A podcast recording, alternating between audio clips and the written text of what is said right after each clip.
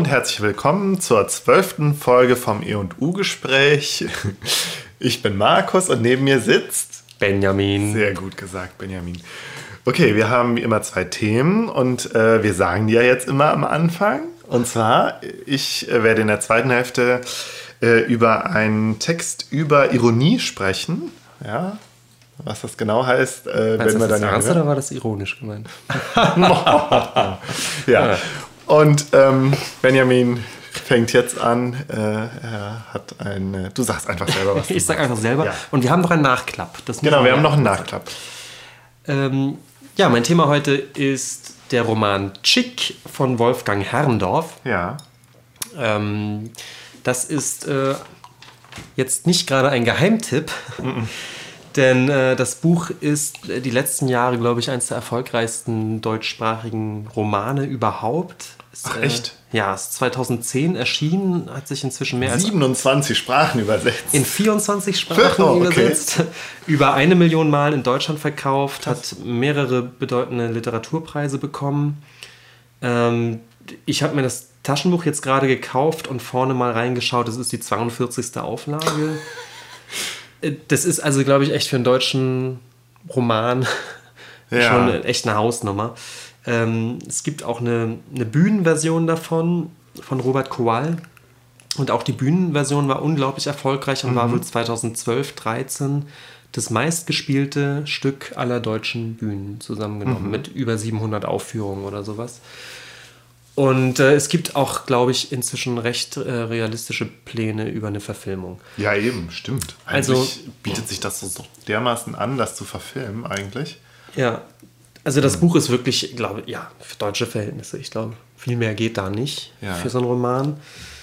Ähm, ich werde ganz kurz was zu dem äh, Autoren an sich sagen und dann aber recht schnell äh, auf Chick kommen. Ja.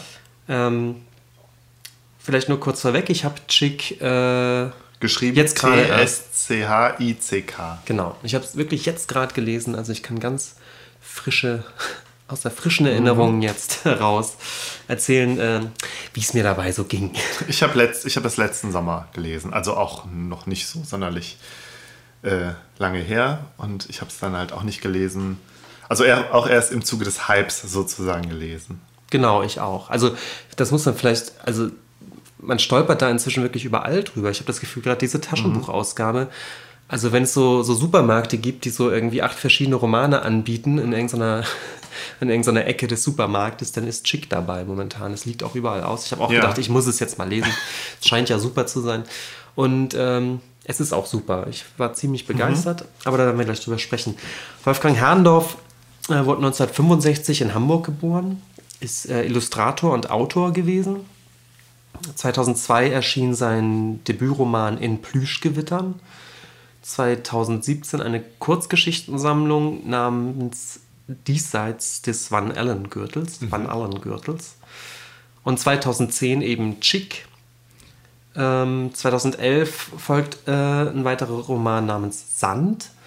Für den bekommt er dann auch den Preis der Leipziger Buchmesse, den er zu dem Zeitpunkt dann aber schon gar nicht mehr persönlich entgegennehmen konnte, weil er Anfang des Jahres 2011 äh, mit einem bösartigen Hirntumor diagnostiziert wurde.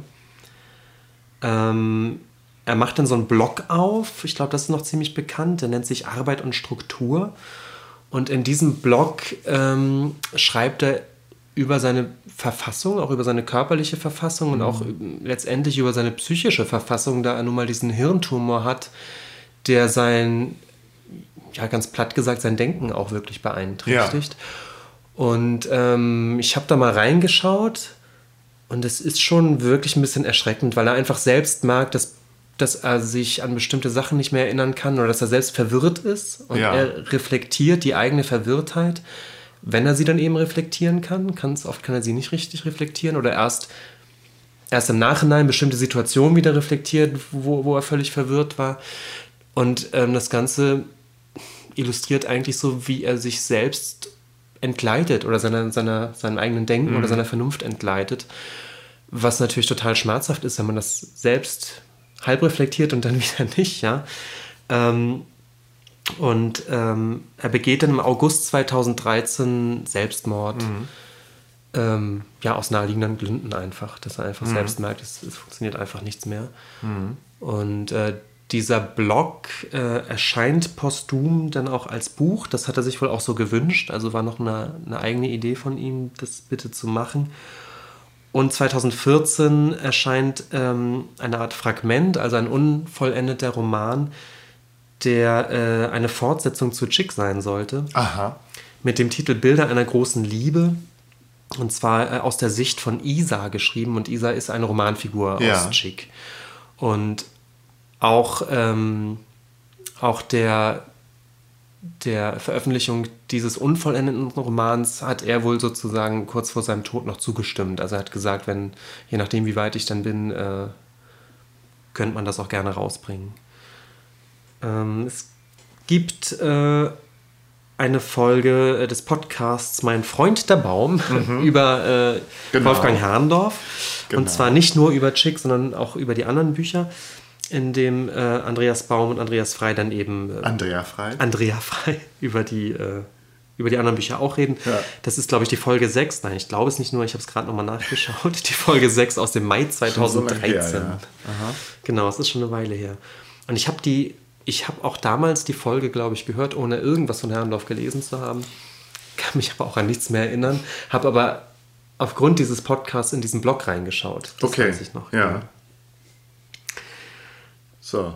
Kommen wir direkt zu Chick. Ähm, ganz kurz zum, zum Inhalt, den würde ich referieren, bevor ich dann äh, eingehe auf so ein paar Sachen, äh, die ich erwähnenswert finde.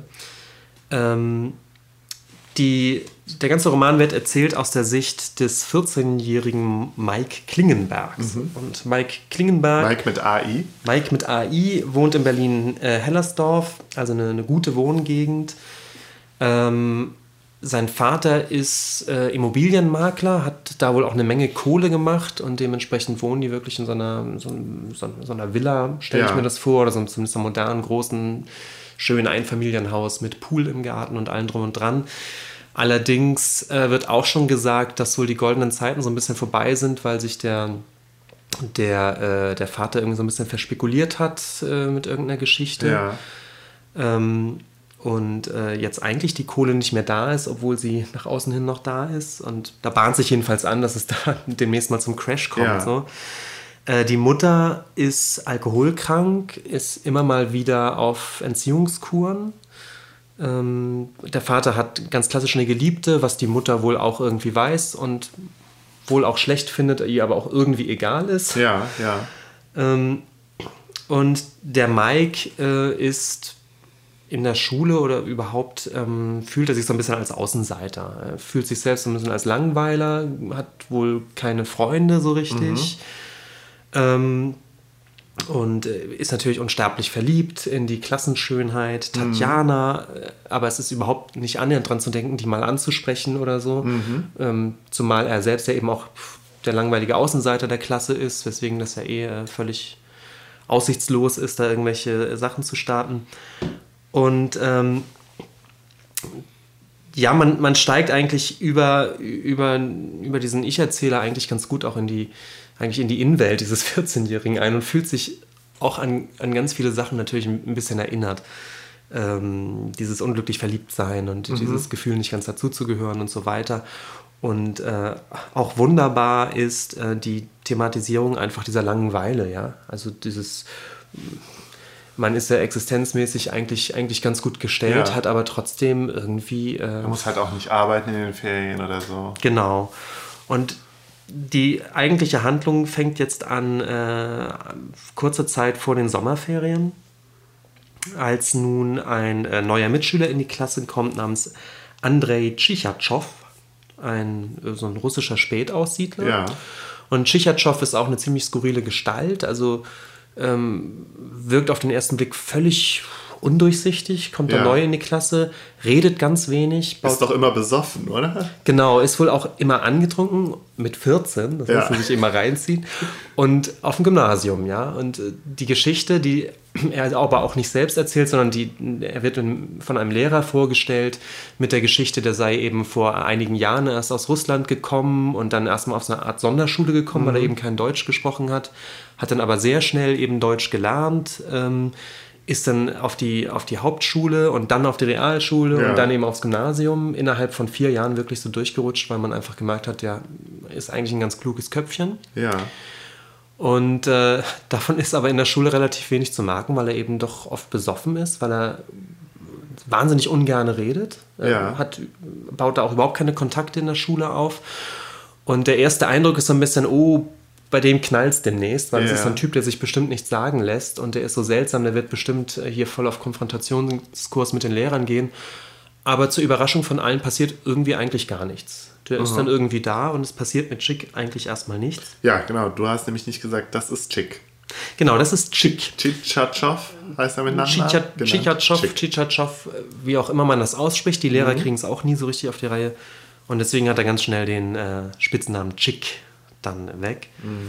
Und äh, Chick ähm, versucht so ein bisschen Kontakt zu kriegen zu Mike, was der am Anfang irgendwie auch nicht besonders toll findet, weil er meinte, ja toll, ich bin eh schon der Außenseiter, jetzt werde ich hier noch von dem anderen Außenseiter irgendwie äh, angemacht. Ähm, und ähm, nun ist es aber nun mal so, wie es ist, dass der Mike einfach auch unendliche Langeweile hat, sich seine Freundin nicht ganz aussuchen kann und die beiden äh, freunden sich dann doch so ganz zaghaft an. Und äh, eigentlich ist dann ähm, eigentlich ist dann das Ausschlaggebende, dass Chick äh, eines Tages einfach mit einem geklauten Lader vor der Tür steht. Also In- im Auto? Genau, es ist, glaube ich, der erste Tag der Sommerferien oder der letzte Schultag, ich Ja. weiß es gar nicht genau. Und Chick steht mit diesem geklauten Auto vor der Tür und sagt, äh, komm, wir machen was. Ja. Und äh, an eben diesem Tag ist die große, große Geburtstagsparty von der Klassenschönheit Tatjana, Ja. in äh, die Mike ja nun auch so verknallt ist. Und ähm, so ein bisschen gegen Mikes Willen fährt man da jetzt aber hin. Ja. Eigentlich nur, um sich sehen zu lassen und um der Tatjana auch äh, eine Zeichnung in die Hand zu drücken, die der, die der Mike für sie Ja, so insgeheim von gemacht Beyoncé. hat. Von Beyoncé, genau. Und äh, das ziehen die dann einfach durch. Die fahren mit diesem geklauten Lader dahin, übergeben diese Zeichnung. Mike ist die ganze Aktion mega peinlich. Äh, Chick kommentiert das, glaube ich, damit, dass an einem geklauten Lader überhaupt nichts mehr peinlich sein muss. Wo er auch nicht ganz unrecht hat. Und ähm, das war so das erste kleine Ein äh, äh, Abenteuer und so die Initialzündung, Ja. dass man so auch irgendwie merkt, oh Gott, die beiden, irgendwie klappt das mit den beiden. Ja. Und der Chick ist einfach irgendwie eine durchgeknallte Socke und irgendwie auch genau das, was der Mike anscheinend braucht, um so ein Ja. bisschen rauszukommen. Und in so einer äh, Nacht- und Nebelaktion beschließen die nun, ähm, auf große Reise zu gehen.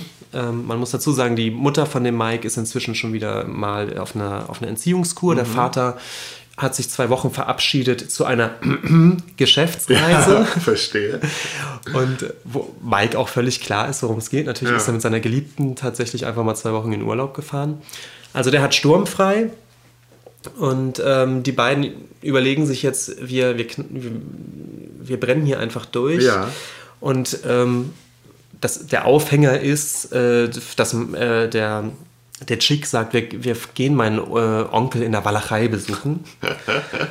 Was auch ein wunderbarer Dialog ist, weil Mike dann sagt, ähm, du Chick, es gibt die Walachei nicht. Das ist nur ein Sprichwort. man, man sagt Walachei und das heißt einfach nur, dass es irgendwo in der Pampa Umland. ist. Berliner Umland. Und genau. Und äh, Chick, Das Geile ist, du sagst, Walachei ist irgendwo in der Pampa. Genau, richtig. genau. Und also ich, ich glaube, es kommt so ein bisschen raus, dass Mike irgendwie weder weiß, dass es eine Pampa gibt, tatsächlich als Landschaft, noch, dass es eben die Walachei gibt. Ach so, ja. Und es kommt dann wirklich raus, dass es tatsächlich den Onkel in der tatsächlichen Walachei gibt. Ja. Walachei ist eine Landschaft in Rumänien, muss man dazu sagen. Genau. Das muss allerdings Mike dann auch erstmal googeln. Und da ist die Entscheidung aber eigentlich schon fast längst gefallen, dass man das jetzt irgendwie macht.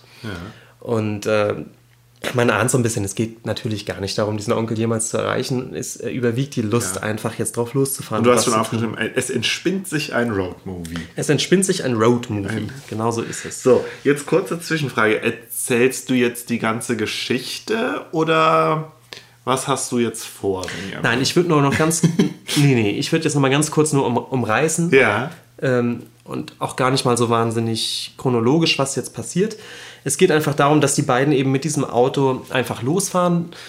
Zwei 14-Jährige im Auto ist natürlich auch Ja. nicht ganz einfach. Die dürfen sich halt nicht anhalten lassen, nicht wirklich erwischen lassen. Keiner darf wissen, dass die erst 14 sind. Die müssen gucken, wie sie an, äh, an Nahrungsmittel kommen. Geld haben sie äh, zum Glück. Und ähm, die Idee ist, dass sie einfach drauf losfahren und dass sie eben ungerne Autobahn fahren Ja. und deswegen eben einfach querfeldein eben ähm, eigentlich durch, durch Brandenburg Ja, fahren, ja. Richtung irgendwie Gen- Südosten. gen Süden, ne? Ja, genau. so. Natürlich haben sie keine Landkarte dabei, sie haben keinen Kompass dabei, sondern fahren in die Richtung, wo sie meinten, wo ungefähr Südosten ist. Und ähm, die begegnen auf ihrem Weg natürlich allerlei Menschen, durchgeknallten Menschen, aber irgendwie immer liebenswürdigen Mhm. Menschen. Landen unter anderem in so einem stillgelegten Braunkohleabbaugebiet, Ja. was hier natürlich Da in der Oberlausitz oder wo das ist, ja. was denen vorkommt wie, wie eine Mondlandschaft, Ja. auch so beschrieben wird, dass, es plötz, dass die plötzlich in so einer völlig unwirtlichen Gegend sind und die auch überhaupt nicht wissen, was das eigentlich ist. Ja, ja. Also die haben wirklich zwischenzeitlich so das Gefühl, wo, wo sind wir hier eigentlich? Warum sind, Ja. sind wir plötzlich auf so einer Mondlandschaft? Also ganz, ganz tolle Momente dann, die auch irgendwie toll beschrieben sind. Natürlich lernen sie noch ein Mädchen kennen auf Ja. dem Weg, die Isa. Ähm, Besagte Isa. besagte Aus Isa, der Fortsetzung. die, die lernen sie auf einer Mülldeponie kennen, auch in, in so einer völlig sonderbaren Szene eigentlich.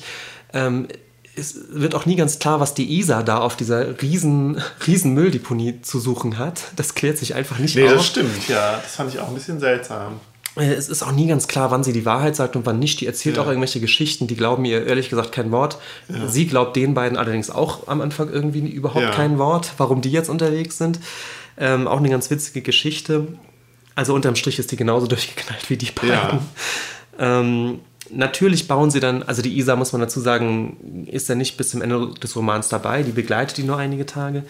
Die bauen natürlich dann noch irgendwann einen großen Unfall, landen im Krankenhaus, erzählen da auch wieder irgendwelche Lügengeschichten, Ja. weil sie eben die Wahrheit nicht erzählen können und so weiter. Und diese ganze, diese, wie gesagt, dieser durchgeknallte Road-Movie in der, in der brandenburgischen Pampa dauert letztendlich ungefähr eine Woche Ja, ja. und äh, endet dann ähm, mit äh, damit, dass sie natürlich doch irgendwann nach Hause müssen, dass es einen äh, Riesenknall gibt zu Hause, äh, weil alles auffliegt. Ja. Und äh, es kommt eine, zu einer Gerichtsverhandlung, der Chick ähm, landet dann sogar im Heim Ach, krass. Ja. und äh, der, der Mike kommt so mit so einem blauen Auge letztendlich davon, unter anderem deswegen, weil er einfach die reichen Eltern hat und so ein Umfeld, dass es irgendwie so, so Okay. auffängt. Ne? Ähm, genau, das ist so ganz grob die Handlung. Ja. Und äh, ich würde ganz gerne auf Ja. einige Sachen eingehen, die mir aufgefallen Mach sind das. und die das, den Roman für mich irgendwie total besonders machen. Der ist wirklich gut zu lesen. Er ist super gut zu lesen und das liegt äh, an, einer, an, einer, an der Sprache, die der Herrndorf entwickelt. Die der entwickelt, also das klingt. es ist nun mal einfach die, die Sprache oder soll die Sprache eines, eines 14-Jährigen sein, Ja. der auch viel Dialog natürlich mit dem Chick hat, also den Dialog Ja. zwischen den beiden 14-Jährigen, der aber auch viel einfach denkt. Viel, es ist Ja. viel auch so ein Monolog dabei. Und ähm, diese, die, diese Perspektive des 14-Jährigen erlaubt Herrndorf eine, eine völlig ungeschönte, direkte Sicht auf die, auf die Wirklichkeit. Ähm, es erlaubt ihm politische Äußerungen, die völlig politisch inkorrekt sind. Ja. Also wenn er äh, über, über Frauen oder Lehrerinnen, das sind dann also gerne mal direkt Arschlöcher, Idioten Ja, oder eben, ja. eben blöde Fotzen oder sowas. Aha. Und es hat aber überhaupt nichts Sarkastisches oder Schlimmes, sondern es wird eben abgefedert dadurch, dass man weiß, na gut, das ist ein 14-Jähriger. Die, Mhm. die übertreiben ja auch in ihrer Meinungsbildung immer sofort. Da ist ja jeder sofort immer ein Arschloch. Was ist das denn für ein Ja. Arschloch? ja. Und was mir sehr gut gefallen hat, ist, dass er auch ähm, in, in diesen Wertungen total schwankend ist. Eben ja. auch wie ein 14er. Es gibt ja. so ganz skurrile Zweisätzer, die dann so sind, ja, Lehrer XY ist echt das größte Arschloch auf der Schule. Obwohl so schlecht ist er eigentlich gar nicht. Irgendwie mag ich ihn auch. Für ihn ist er auch kein Arschloch. also, ja. so, also dieser Wille, sowas sofort krass zu bewerten, aber ja, sich auch total unsicher zu sein ja. dabei und das vielleicht auch wieder zurückzunehmen im gleichen Satz. Und ich finde diese, ist diesen Freifahrtschein, den diese Sprache mit sich bringt und auch diese, diese Wertung, weil es eben ein 14er ist, der einfach alles werten darf, die zeigt sich dann, fand ich ganz interessant im Gegensatz zu ähm, Mikes Vater, mhm. der einfach ein, äh, sarkastisch ist, der ja, einfach, einfach ja. ein, ein, Geschäftsmann ist, äh, nämlich darin, dass wenn, wenn Mike irgendwie von, von so, äh, was weiß ich, von Russenassis spricht, so, ja. also so ein, von Chicks Familie, irgendwie so, naja, so bei euch Russenassis mag das und das ja so sein, dann ist es ein bisschen witzig und fast liebevoll. Ja. Aber es gibt dann eben eine Szene zum Ende hin, wo dann Chicks Vater auch mal sagt, du und deine Russenassi-Freunde. Mhm. Und es hat was völlig anderes plötzlich. Okay, weil verstehe. Da, weißt du, weil da sofort ja. ähm, die ganze, äh, ganze Härte drin die ganze Härte drin steckt. So. Und, und da ist, also in dem Moment, wo der Vater anfängt zu sprechen und letztendlich das gleiche Vokabular benutzt, oder wenn sein Vater von irgendeiner Fotze redet, ja. äh, die Nachbarin oder so, dann ist das plötzlich was vollkommen anderes. Und da ist mir ja. auch klar geworden, wie anders das ist, ähm, wenn, wenn Mike oder Chick einfach ja. so daherreden und letztendlich aber die, die gleichen Vokabeln benutzen. Aber es hat, es hat sowas, ähm, wie gesagt, es ist so ein, so ein Freifahrtschein irgendwie. Diese Art von Sprache als 14-Jähriger bedeutet was anderes, als wenn eben. Ähm, man als erwachsener Mensch solche Wertungen oder so mhm. vom Stapel lässt. Kann ich auch noch was zur Sprache sagen? Natürlich. Also ich fand das auch so angenehm zu lesen. Also auch diese, ich weiß nicht, gerade, also jetzt in der letzten Zeit nicht mehr, aber früher hatte ich immer so das Gefühl, wenn ich irgendwas lese, was von Jugendlichen, also was aus einer Perspektive eines Jugendlichen geschrieben ist, dann fand ich das ganz oft wirklich sehr angestrengt und sehr. Pff, Pseudo irgendwie. Ich kann es jetzt auch nicht, nicht an irgendwas festmachen, aber in dem Buch hatte ich jetzt das Gefühl, das ist ja authentisch, ich weiß nicht, auf jeden Fall unangestrengt. Und ich weiß jetzt auch gar nicht, ob ich jetzt sagen würde, das ist so wird ein 14-Jähriger äh, denken und sprechen und keine Ahnung. Also so ist, ist eine realistische Perspektive eines 14-Jährigen, aber es kommt halt zumindest kommt so vor. Schon, ja, ja. Es, es, ist auf jeden Fall, auf jeden Fall denkst du, denkst du nicht beim Lesen, nee, eigentlich müsste es doch anders sein. Das und das stört mich. Hatte ich nie. Das fand ich ganz gut. Genau, hatte ich auch nie. Und ich, ich glaube, den Effekt kennen wir alle, wenn, wenn Jugendliche überhaupt auch im Fernsehen auftauchen als fiktive Gestalten.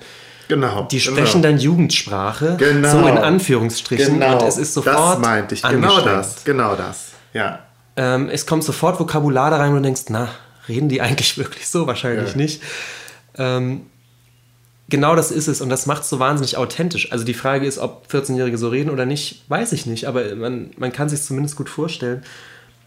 Und es ich meine, das ist auch ähm, nochmal, ich meine, wann hat das geschrieben? 2010, ne? 2010, ja. Also lass das mal jugendlich, ein Jugendlicher von 2008 sein. Vielleicht. Und heute sind Jugendliche dann eh nochmal anders. Ich glaube, das ist ja sowieso so, ähm, so ein bisschen das Problem irgendwie von Literatur. Mhm. Äh, wenn es da eben um Jugendliche geht und ja, und ich habe mir noch aufgeschrieben, was ich eigentlich gerade auch schon sagte, es ist eine, die Sprache bei, bei aller Authentizität hat, äh, transportiert eben für mich immer so eine Art Unschuld. Also dieses mhm. Denken hat eine Unschuld in dieser, in dieser Bewertung und Umbewertung. Es ist, ähm, und genau das ist, glaube ich, der Unterschied eben zu, wenn die Erwachsenen sprechen, wo es eben keine Unschuld mehr gibt. So. Ja. Ähm, und das, das äh, transportiert sich durch diese Sprache schon extrem, extrem wunderbar eigentlich. Ja. Ähm, und ich habe mich auch gefragt, ähm, es gibt natürlich sehr rührende Momente, mhm. also wo, wo, ähm, wo man, glaube ich, auch schnell ins pathetische Kitschen, äh, pathetisch kitschige kippen könnte. Ja. Mm, wenn die beiden da halt eben nachts wirklich die Sterne begucken und, und, und sich, sich den Gedanken machen um, um Gott und die Welt sozusagen. Und das sind, das sind natürlich ganz tolle jugendromantische äh, Vorstellungen.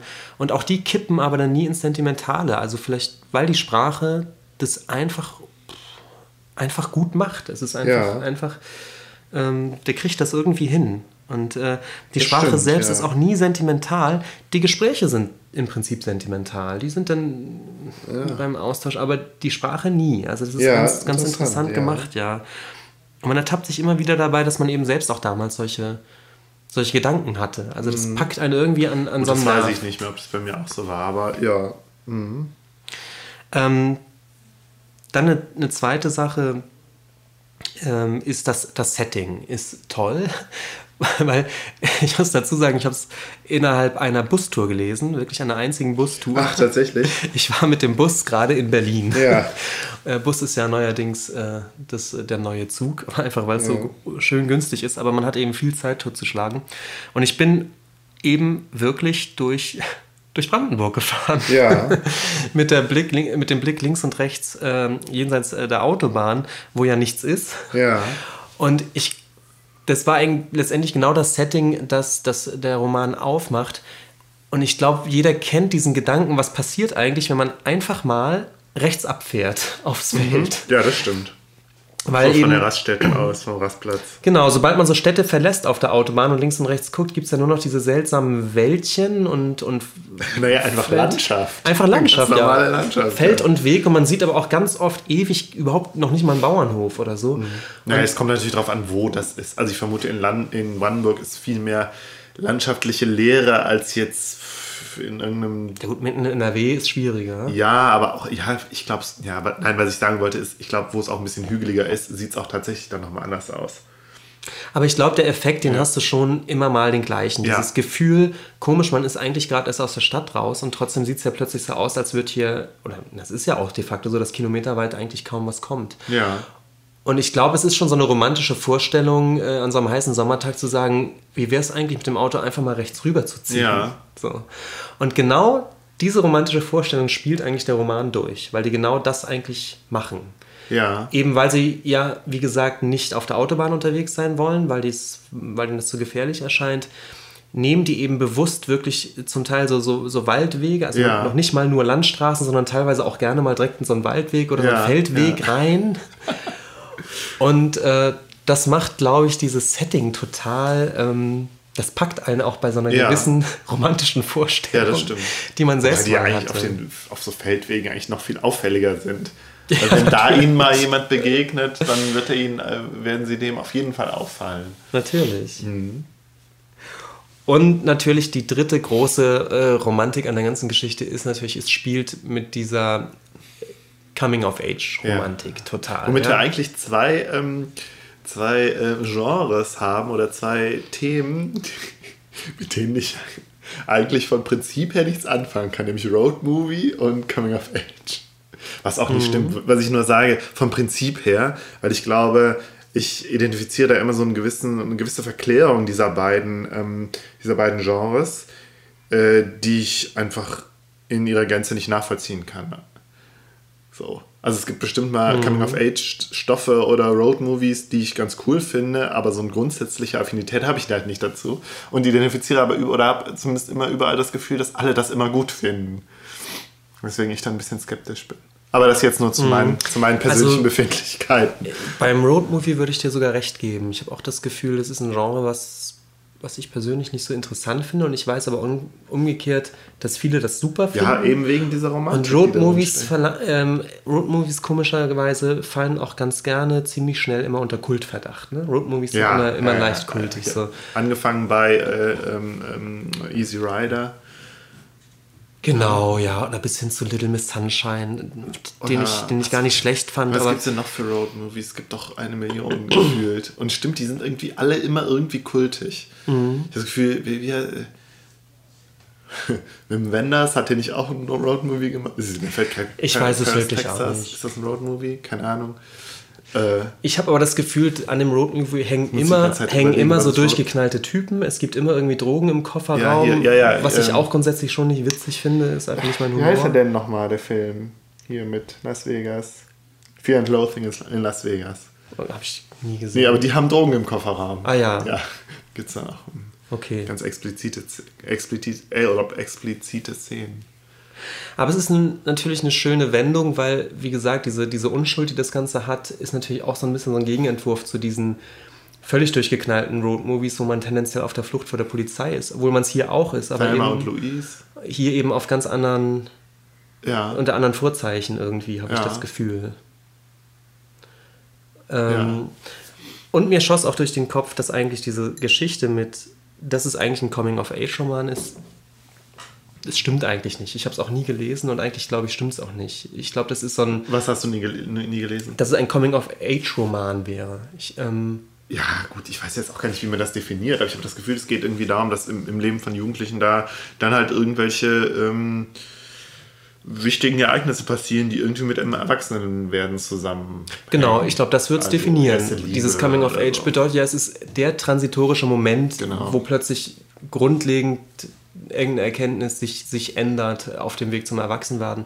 Das habe ich zum Beispiel bei dem Roman gar nicht. Also das, ich habe das Gefühl, das bindet er sich als Ballast gar nicht ran. Also ich wüsste nicht, ob Mike, Das stimmt, das ist ja sehr leicht alles. ob Mike eigentlich. Klingberg zum Ende sozusagen klüger ist als am Anfang. Der hat natürlich äh, eine tolle Woche gehabt, der hat einen neuen Freund dazu bekommen, ist sicherlich um, um einiges selbstsicherer geworden. Was ist der Unterschied oder zwischen so. Coming of Age und Stoff- und Bildungsroman? Vielleicht ist Coming of Age ja an sich auch definiert als etwas viel leichteres und etwas nicht so beladenes. Ich weiß es nicht, keine Ahnung. Mhm. Ja, jetzt habe ich dich aber auch unterbrochen. Nee, ist gar nicht schlimm. Ja. Vielleicht ist es auch eine Falle, in die man tappt, dass man denkt, wenn zwei 14-Jährige so, so, äh, so krasse Sachen machen in seinem Ja. Roman, dann muss es irgendwie auch Coming of Age sein. Also es müsste Ja. dann irgendwie eine, eine, eine Wandlung vorgehen in den beiden Protagonisten und sonst. Und das weiß ich hier gar nicht. Wie gesagt, es wird nicht so thematisiert oder aus, ausgeleuchtet, was, Mhm. was auch wieder schön unanstrengend ist. Also Stimmt. eine totale Leichtigkeit hat. Mm. Und äh, ein Aspekt, ähm, ja, ein Aspekt, den wir ansprechen müssen, der ist, das ist ja die, die Homosexualität. Denn Das müssen wir ansprechen. Wir haben ja, wir haben ja auch irgendwie einen Ruf zu verlieren. Nein, wir müssen es deswegen ansprechen, weil es drin vorkommt, nämlich, aber auch auf eine völlig unangestrengte Art und Weise, dass, jetzt kommt der Spoiler, dass Chick ziemlich zum Ende doch relativ impulslos, relativ impulslos und ohne, ohne Druck von der Geschichte her irgendwie dann doch mal sagt, ach ja, übrigens, Ja. äh, Mädchen interessieren mich eigentlich gar nicht. Ja. So, jetzt ist es raus. Habe ich noch nie jemandem erzählt, jetzt weißt du es. Und Mike das genauso unangestrengt aufnimmt mit, hm, hätte ich ja eigentlich überrascht sein müssen, bin ich jetzt nicht. Ist mir irgendwie auch egal. So. Ja, ja. Und also es gibt dann noch diesen schönen Satz, dass, dass der Mike dann äh, denkt, nicht sagt, er denkt, hm, also wäre ich jetzt schwul, das wäre jetzt irgendwie die Lösung aller Probleme, dann würde ich jetzt mit Chick zusammenkommen und das wäre doch super. Äh, geht leider nicht. Naja. Ja, aber Chick sagt doch auch, dass Mike nicht sein Typ ist, oder? Naja, das, ich glaube, das ist nicht ganz klar. Er, sagt, ähm, musst dich jetzt nicht nervös machen, weil ich stehe nicht auf dich. Ich weiß ja auch, dass du auf Mädchen stehst. So ist jetzt gegessen.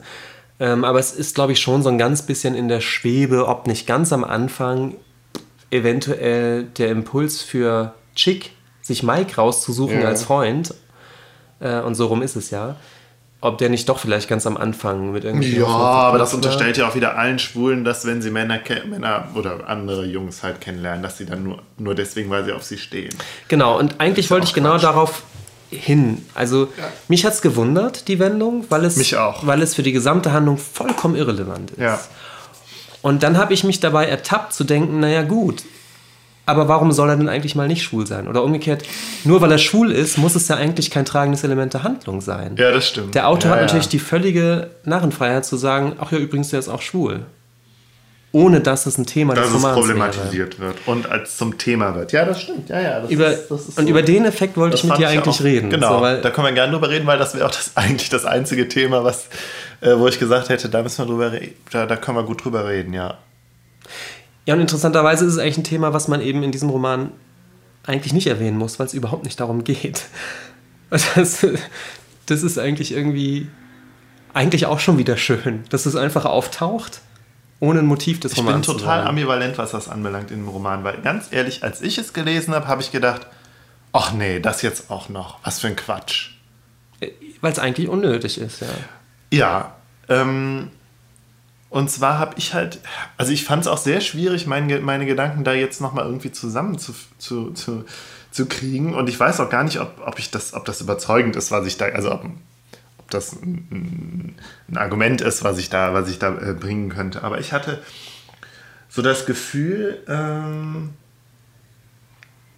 das, das wird so, also dieses Thema Homosexualität und Coming Out wird so ein bisschen als so ein und jetzt sage ich ja genau das Gegenteil wie du, also ein beliebiger Plotpoint einfach mal rausgeschmissen, einfach mal verheizt.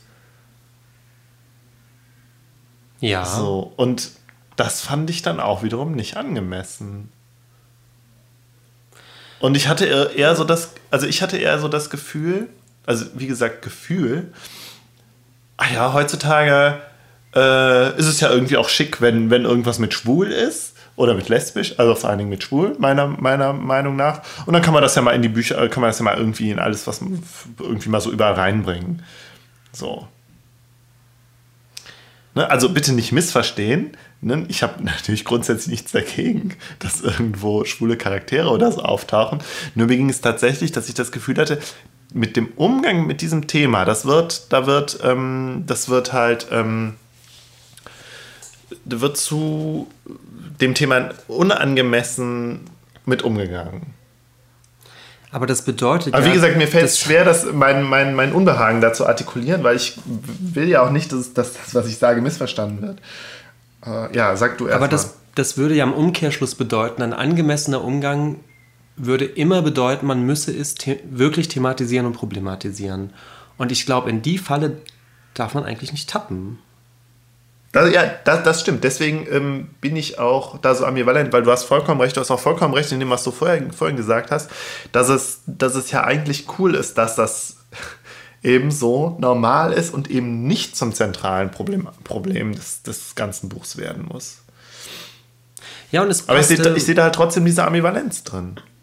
Es passt natürlich in, in dieses Lakonische, was der Roman mhm. oft hat, in der Sprache und so weiter, passt es irgendwie auch, dass, dass so ein im Prinzip für einen Coming-of-Age-Roman relativ dickes Thema, wie so ein ja. Coming-out, dann aber eben auch genauso lakonisch irgendwie einfach fällt. Genau. Das fand ich gut. Und ich fand eben auch gut die Freiheit zu sagen, ich thematisiere es jetzt nicht weiter. Mm. Und dachte, diese, diese Art von Freiheit ähm, muss man sich erlauben können. Mm. Fand ich gut. Und hat mich übrigens erinnert, also zum Roman, das ist ein bisschen überraschend, der völlig anders ist, mm. aber zur Atemschaukel.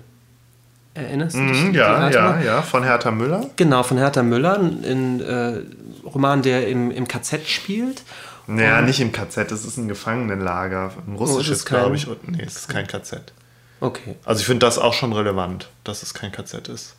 Okay, aber es geht um, um äh, auch um einen jungen Mann in der Kriegsgefangenschaft. Genau, der ist, glaube ich, halt ein deutschstämmiger und ist deswegen in Gefangenschaft. Stimmt, der ist in der Kriegsgefangenschaft. Genau. Ja, das Stimmt. ist so, oder ich weiß gar nicht, ob es so eine Art Kriegsgefangenschaft ist. Es ist auf jeden Fall so in der Art und ich weiß auch gar nicht, ob es ein russisches Gefangenenlager ist oder rumänisch oder ungarisch. Ich weiß, ich weiß es nicht. Aber das, das spielt letzt, also ich finde es einfach nur wichtig zu sagen, das ist eben kein KZ, aber es ist halt so eine Situation, so eine Lager, Gefangenenlagersituation. Und darum geht es auch. Genau, und es geht um dieses, dieses Leben in diesem Gefangenenlager. Ähm, und der Protagonist ist auch homosexuell. Das genau. taucht am Anfang äh, ganz kurz auf und spielt eben auch eigentlich für die Dynamik der Geschichte überhaupt keine Rolle, würde ich sagen. Ich glaube, am Ende wird es nochmal so ein bisschen thematisiert, aber das war es dann auch. Es ja. wird am Ende ganz kurz thematisiert, es wird auch ganz kurz zwischendurch thematisiert, dass ihm zum Beispiel sehr klar ist in diesem Gefangenenlager und den rauen Sitten, die da helfen, dass wenn die das irgendwie rauskriegen, äh, schlagen die den tot oder so, das mutmaßt er zumindest, weswegen er... Ähm, dass da natürlich dann auch. Ganz nicht, entgegen äh, des Klischees, dass in Gefängnissen äh, ja eigentlich die Männer untereinander Sex haben, allerdings mit Gewalt verknüpft. Man könnte sich ja überlegen, es hätte ja sicherlich also man hätte durchaus das mhm. ja auch mhm. weiter thematisieren können. Der hätte natürlich, hätte jetzt ja auch so ein, äh, so ein homosexueller Wärter ihn vergewaltigen mhm. können und sonst was. Oder genau. man hätte daraus was stricken können. Ja, das und, fand ich auch gut. Und das auch das ist einfach eben, ja, der ist schwul, so what? Macht, ähm, ist für die Geschichte völlig irrelevant. Und das hatte mich damals aber genauso auch schon irritiert, dass ich dachte, komisch, warum ist der denn überhaupt schwul, wenn es überhaupt mit, dem, mit der Geschichte nichts zu tun hat. Und in dieser Fragestellung habe ich mich auch wieder selbst ertappt und dachte, ja Gott, warum denn eigentlich nicht? Ne? Vielleicht mein Unbehagen, um das nochmal irgendwie nochmal versuchen zu bestimmen, ist, glaube ich, dass ich trotzdem das Gefühl hätte, da wird ähm, über, über die Homosexualität verfügt von jemandem, der nicht homosexuell ist. Da wird vielleicht auch ein bisschen so über mich verfügt, als jemand, der schwul ist. Das war vielleicht so ein bisschen mein, mein Gefühl, dass ich das Gefühl hatte, da wird wieder, wird wieder über das Thema gesprochen, aber eben nicht von jemandem aus der Innenperspektive. Jemand, der selber Coming-out-Erfahrung hat. Vielleicht war das ein bisschen das Unbehagen. Dass ja, wir das Gefühl. Das was aber auch bedeuten würde, dass, dass nur Schwule über Schwule schreiben dürfen. Das geht natürlich auch nicht. Also. Nee, das sage ich ja. Nein, wie gesagt, ich, mir geht es nicht darum, äh, dass mein Unbehagen als, ähm, äh, als die, einzig, die einzige Kritik an dem, äh, an dem Buch jetzt ähm, äh, deutlich zu machen, sondern nur, dass bei allem, bei, bei der bei allem, was ich daran gut fand, ich eben auch ein gewisses Unbehagen hatte. Mhm. Ähm, vielleicht noch mal ganz kurz über den, das, äh, ich würde gerne über den Film Sommersturm sprechen, weil da hatte ich nämlich auch damals mit einem Bekannten eine Diskussion. Der Film Sommersturm äh, thematisiert ja auch so ein Coming Out von einem Jugendlichen, der sich irgendwie in seinen besten Freund verliebt und so. Und jetzt geht hier wieder die Musik im Haus los, ne? Ja, wie das letzte ja, Mal. Hört man im Hintergrund dann, ja. Okay, also ein Sommersturm. Also der, so ein, ein, ein Junge, so ein Jugendlicher verliebt, verliebt sich in seinen besten Freund und dann lernt er aber auch irgendwie andere Schwule kennen und so. Also kann man sich mal angucken, ist ganz nett der Film. Und ich fand den damals so gut und habe halt da mit meinem Bekannten drüber argumentiert und gesagt, ja, aber es ist doch schön, dass ein Coming Out und äh, irgendwie das Leben von einem schwulen Jugendlichen als so unproblematisch und schön dargestellt wird. Und er hat aber gesagt, mein Bekannter hat gesagt, ja, nee, aber das verklärt das doch nur, so ist es doch gar nicht. Eigentlich ist es doch immer noch schlimm. Eigentlich geht es den, den äh, schwulen und lesbischen Jugendlichen doch eigentlich zum größten Teil immer noch scheiße. Und da habe ich gedacht, ja gut, du kannst eigentlich beides sagen. Und das ist vielleicht auch gerade, das macht vielleicht die grundlegende äh, Ambiguität von irgendwie, ähm, von Kunst aus, mm. so, mhm. von so, von so einem Produkt wie man es jetzt versteht und wie man es also, einordnet. Sommersturm ist von, von der Grundatmosphäre schon sehr happy und hat natürlich auch ein Happy End, ist aber, der problematisiert das ja schon. Also, wir wollen da jetzt ja nicht weiter einsteigen, aber wie, wie, wie assi der eigentlich zu seiner Freundin ist und, und zu seinem Freund letztendlich auch und äh, eben weil, weil er damit überhaupt nicht klarkommt und wie eifersüchtig der ist, als sein bester Freund dann eine Freundin bekommt und wie er da so intrigiert und so. Ja, aber er, so na, aber er, problematisiert ja nicht direkt die. Also er ist vielleicht ein realistisches, realistischeres Porträt von wie, wie, es so ist als schwuler Jugendlicher und so. Aber er problematisiert jetzt weniger. Also überhaupt ja nicht den schwulen Jugendlichen irgendwie als, als Gescheiterten oder Gestrauchelten so, einen, den, mit dem es eigentlich nur Backup gibt, äh, geht, aber auch nicht irgendwie, wie krass der jetzt unter der Gesellschaft leidet. Unter den homophoben Zuständen. Ja, aber ich, ich finde es kein, also ich finde es nicht weit gespült, ich, ich weichgespült. Nö, das fand ich auch nicht. Ich fand es auch Der nicht hat da sein Coming Out und in, auf so einer, äh, auf so einer Freizeit, auf so einer Ferienfreizeit im Prinzip. Und ich weiß auch, dass das letzte, äh, dass die letzte Einstellung ist, wie die aus dem Bus aussteigen und er tief durchatmet, weil er weiß, oh, es liegt ja immer noch das Coming Out ja. von den Eltern an und so ja. weiter. Also es ist schon alles, ich finde nicht, dass der mega happy, klamaukartig jetzt sagt, mhm. Kinder haben wir das schön mit unserem Coming Out. Mhm. So mhm. funktioniert der Film nicht. Ich, äh Mir ging es aber auch tatsächlich nur darum, um die unter, dass man an so einem, so einem Buch oder so einem Film eben halt völlig unterschiedlich das völlig unterschiedlich ähm, interpretieren kann, wenn es eben um Homosexualität geht. Also ist jetzt zum Beispiel das Buch schon ein Zeichen dafür, dass es irgendwie mit der Homophobie und meinetwegen auch mit der Heteronormativität in Deutschland heutzutage nicht mehr so weit her ist, mhm. dass das sowas eben geht und ne? oder ist es eben vielleicht dann doch noch ein Zeichen der, der, von, von so einer Heteronormativität? Weswegen ich, also aus dem Grund würde dann mein Unbehagen da sprechen, dass ich das Gefühl habe, ja, da verfügt jemand, aber trotzdem äh, ähm, äh, aus so einer hegemonial heterosexuellen Perspektive ja trotzdem wieder über eine schwule Perspektive. Ach ja, Ja, ich weiß, ja. Du, du siehst das nicht so. Ich, nee, ich würde würd den Gedanken aber trotzdem gerne, also bei allem Positiven, was ich dem Buch abgewinnen kann, gerade auch im Hinblick auf Homosexualität, würde ich das trotzdem nicht, nicht völlig über Bord werfen, mein Unbehagen. Okay, ich nehme das zur Kenntnis Gut. und teile es nicht. We agree to ähm, disagree.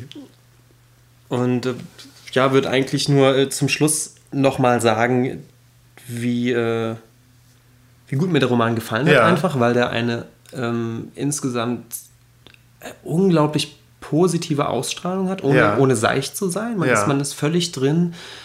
Ähm, und und nochmal, es, es gibt, es, es ist irgendwie toll, weil die einfach äh, viele Leute kennenlernen, die jeder auf seine Art und Weise auch verschroben ist mhm. und auf den ersten Blick auch, auch manchmal so ein bisschen beängstigend, sich aber eigentlich immer als, als äh, sehr, sehr positiv und, und sympathisch herausstellt, jeder auf seine eigene Art.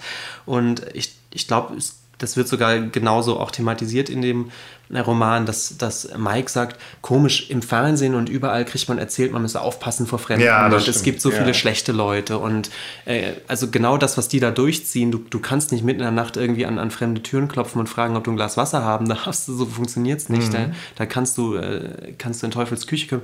Genau solche Dinge funktionieren aber den gesamten Romanverlauf auch sehr gut und ähm, ich möchte vielleicht eine ganz kurze Szene nochmal nacherzählen, ja. die einfach in ihrer Absurdität, aber auch in der Stimmung einfach so, so treffend ist. Und zwar, die landen ja beide irgendwann im Krankenhaus. Äh, Chick kriegt einen dicken Gipsfuß. Und die Krankenschwester erwartet jetzt, ähm, weil sie auch irgendwie der Geschichte von den beiden nicht ganz traut, dass die jetzt zu Hause anrufen ja. und sich abholen lassen. Mhm. Und sie steht während des Telefonats eben neben dem Mike und sagt: So, jetzt ruf bitte mal jemanden an, der dich abholt. Und Mike ruft irgendeine, irgendeine Nummer, eine Ortsnummer an. Mhm weiß überhaupt nicht, wer da rangeht und muss natürlich jetzt so tun, als würde er mit seiner Tante telefonieren, die ihn abholen soll. Mhm. Und er hat dann da einen älteren Mann, es ist mitten in der Nacht, 4 mhm. Uhr morgens, einen älteren Mann äh, am Telefon und fängt einfach an, diesen fiktiven Dialog zu spielen und sagt, oh, äh, Tante Mona, schön äh, dich äh, zu hören. Mhm. Ja, hier ist Mike. Und der Typ am anderen Ende hört sich das eine Weile an, sagt, aha, äh, führen wir gerade ein fiktives Gespräch oder was, ja, was stimmt, soll das so hier? Witzig. Und Mike sagt, ja, genau, Mona, genau, äh, genau richtig, ja. Nö, sonst geht es uns ganz gut. Du, ähm, ja, wir sind hier gerade unterwegs. Und der Typ mhm. ist, schnallt sofort irgendwie was los und sagt, mhm. Sag mal, Junge, bist du irgendwie in Schwierigkeiten? Brauchst ja. du gerade irgendwie Hilfe? Nee, nee, Mona, er geht Bist schon. Sicher, dass das ein Mann ist am anderen Ende? Das ist ein Mann ah, okay. am anderen Ende. Äh, brauchst du irgendwie Hilfe? Und, und der Mike sagt, nee, äh, brauche ich nicht. Nee, nee, es geht bloß darum, wir müssten abgeholt werden und äh, ne, ne. Und der, der Mann sagt, ja, also es steht gerade jemand neben dir und du musst jetzt einfach irgendwas erzählen, was plausibel klingt. Ja, genau, Tante Mona, genau richtig. Ja. Und der Typ sagt, gut, na gut, dann höre ich mir das jetzt einfach mal an. Aber falls du jetzt doch irgendwie Hilfe brauchst, falls du da bedroht ja. wirst, sag es jetzt. Nee, nee, Mona, darum geht's nicht. Ich will bloß abgeholt werden. Mhm. Ja, gut, ja. Naja, dann red mal, was du noch reden musst.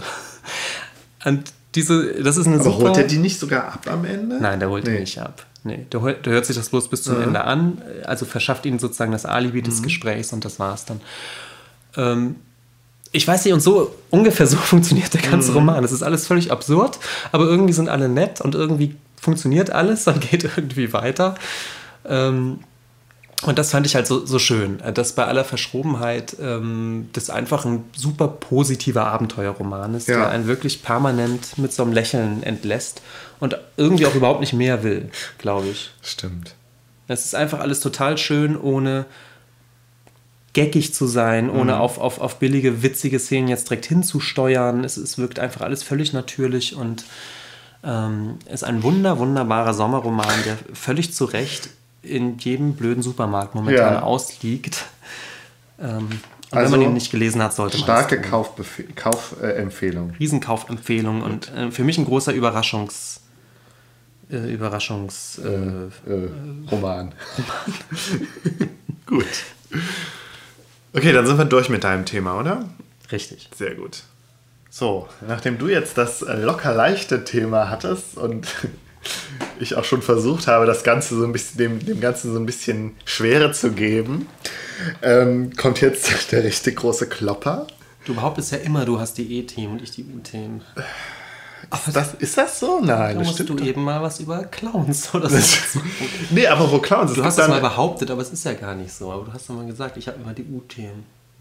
Nee, nein, nein, das haben wir doch alles schon besprochen. Es gibt doch, es gab doch, äh, ich glaube in der letzten oder vorletzten Folge, dass ähm, du vielleicht bei Literatur immer die U-Themen hast. Aber sonst, ich meine, über Gerhard Richter zu reden, ist ja jetzt auch nicht unbedingt ein U-Thema. Das stimmt. Ja, so.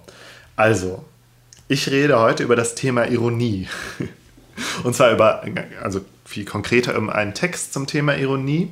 Und zwar auch nicht Ironie im Allgemeinen, sondern dar darüber, wie ähm, so über Ironie, über, den, über das Thema Ironie gesprochen wird, äh, beziehungsweise geschrieben wird in Deutschland heute. Ähm, ja, um die derzeitige Diskussion um diesen Begriff Ironie. So, dann kann ich jetzt auch wieder als meinen, meinen beliebten Disclaimer voranschalten, dass ich ja, ich bin kein äh, Germanist, so, ich habe schon überlegt, ich müsste das eigentlich so machen wie Dr. McCoy, immer, der immer gesagt hat, I'm, I'm, I'm, I'm not a, I'm a doctor oder so, sagt er doch immer. Okay. I'm a doctor, not a engineer oder so. Dann kann ich immer sagen, ich bin, ich bin ähm, Pädagoge und kein Germanist an der Stelle. Okay. Ähm, das, das Thema, also dieser Text, den ich gleich zu sprechen kommen werde, ähm, der schließt ähm, in seiner Diskussion so ein bisschen anders an, was wir das letzte Mal hatten, nämlich irgendwie die Diskussion um die Postmoderne und was das jetzt heißt und mhm. welche Implikationen die hat. Und da ähm, waren wir auch an einer Stelle darauf, dass ähm, Postmoderne, also vor allen Dingen Postmoderne halt in Literatur oder in, in Kunst oder generell irgendwie in, in kulturellen Produkten, ähm, dass da Ironie ein zentrales Mittel für in der Postmoderne ist. So. Ähm, vielleicht können wir versuchen, Ironie ähm, so ein bisschen laienhaft zu de definieren. Hm, man sagt etwas, aber meint eigentlich etwas anderes. So, gemeinhin meint man vielleicht sogar das Gegenteil. Ja? Zumindest gibt es keinen direkten Bezug zwischen dem, was gesagt wird, ne, dem Bezeichnenden und dem Bezeichneten. Jetzt habe ich diese beiden Begriffe verwendet, die ich das letzte Mal vermieden habe. Es stammt ja da ähm, ähm, also es stammt aus der Linguistik und ähm, dieses Konzept, auf dem sich eben so postmoderne ähm, Perspektiven beziehen, ist dann von diesem Ferdinand de Saussure, diesem Sprachwissenschaftler, der eben, um das jetzt wirklich ganz vereinfacht und vermutlich auch ohne es wirklich zu wissen zu sagen, gesagt hat, dass es da, dass, dass eigentlich rein linguistisch da kein direkter Bezug mehr ist zwischen dem, was bezeichnet wird und dem, was bezeichnet. So. Aber da will ich gar nicht drauf eingehen, weil ich das alles gar nicht so genau weiß. Also, wenn man, wenn man ironisch ist, sagt man etwas oder etwas Ironisches stellt etwas dar, was aber eigentlich etwas anderes meint. Mhm. Also der, der ursprüngliche, der ursprüngliche, ähm, also es gibt irgendwie keinen, keinen direkten Bezug zwischen dem, zwischen dem Ausdruck und dem, was da möglicherweise hintersteckt. So. Um das irgendwie mal auf postmoderne Architektur zu beziehen. In Stuttgart gibt es ja dieses Museum, ich glaube, was ist das? das Staatsgalerie Stuttgart. Staatsgalerie Stuttgart, das ja ein postmoderner Bau ist, mit ganz vielen, also ein sehr seltsamer, drolliger Bau, ja, sehr verwinkelt und eben voller, äh, voller architektonischer Zitate. Und wenn da eben halt eine Säule steht, dann ist diese Säule nicht ernst gemeint, dann steht die da ironisch, könnte man sagen. Nicht ionisch. Das ist jetzt eine riesen nee, Kunstgeschichte. Genau. ja. Eine ironische Säule. Ähm. Weil sie eben nicht ihren ursprünglichen Sinn oder ursprünglichen Zweck erfüllt, den eine Säule vielleicht in der Antike erfüllt hätte, sondern einfach nur da steht, um eben eine antike Säule zu zitieren. Und weil es geht. So, also insgesamt muss ich sagen, diesen Bezug zu so einem Alte, von, zwischen so einem alltäglichen Verständnis von Ironie, also Ironie ist, man sagt etwas und meint eigentlich das Gegenteil, und diesem postmodernen Spiel mit Zitaten, mhm. finde ich auch nicht so ganz klar, habe ich auch, glaube ich, noch nicht so ganz verstanden, warum auch da dann, also wenn es um Postmoderne geht, von Ironie gesprochen wird. Ähm, vor allen Dingen beim Alf also ich sehe da vor allen Dingen den Unterschied darin, dass beim Alltagsverständnis von Ironie heißt es ja, der Sprecher, der ironisch ist, hat ja eine eigene Meinung, sagt nur das Gegenteil oder sagt etwas anderes. Während nach diesem postmodernen Verständnis gibt es ja eigentlich nichts Echtes mehr hinter, den, hinter der Aussage. Sondern es gibt eben nur noch das oberflächliche Spiel, aber eben nichts mehr, was wirklich dahinter steht.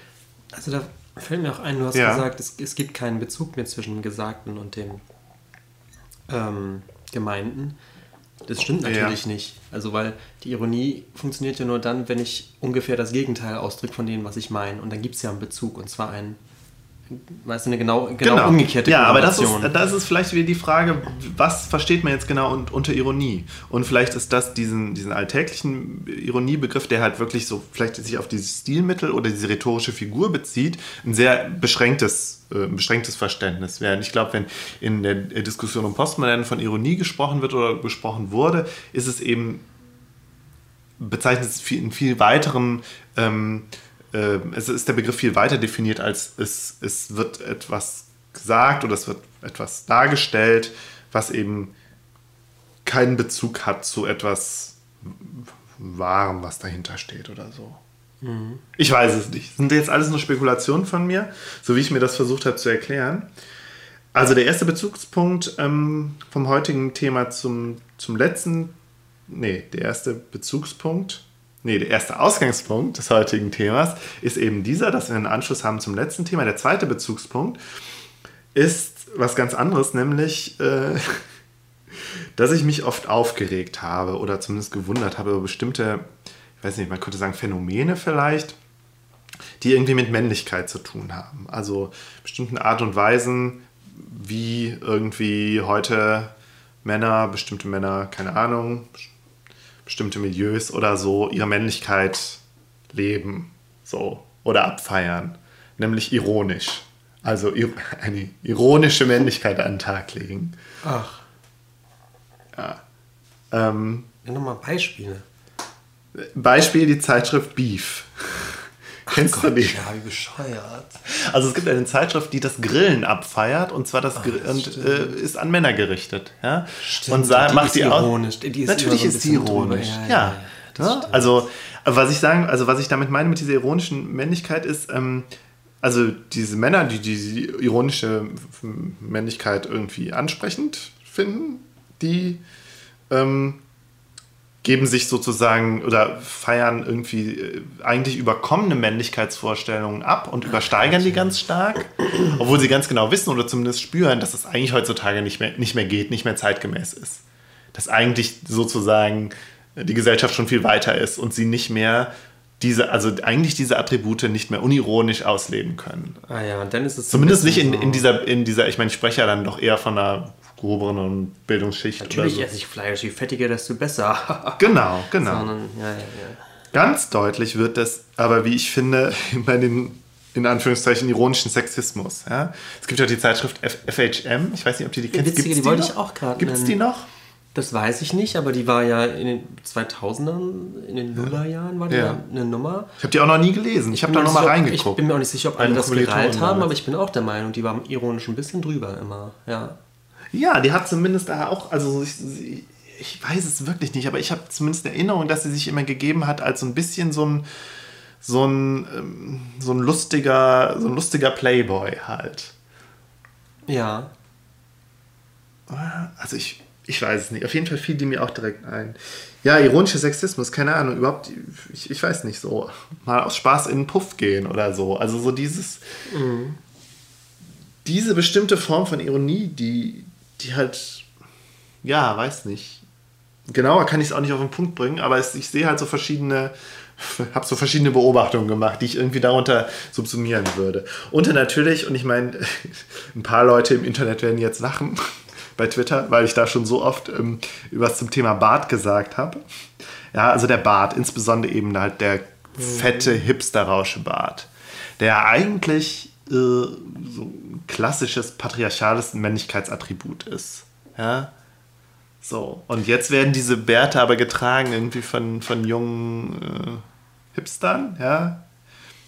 Und zwar ironisch. Ich möchte das gerne noch ergänzen, ja, weil wir witzigerweise gerade in Berlin auch das, das Thema hatten, dass sich jemand aufgeregt hat, auch über das, was du gerade beschreibst, aber eben auch von Frauen ausgelebte ähm, ähm, Tussihaftigkeit. Ja.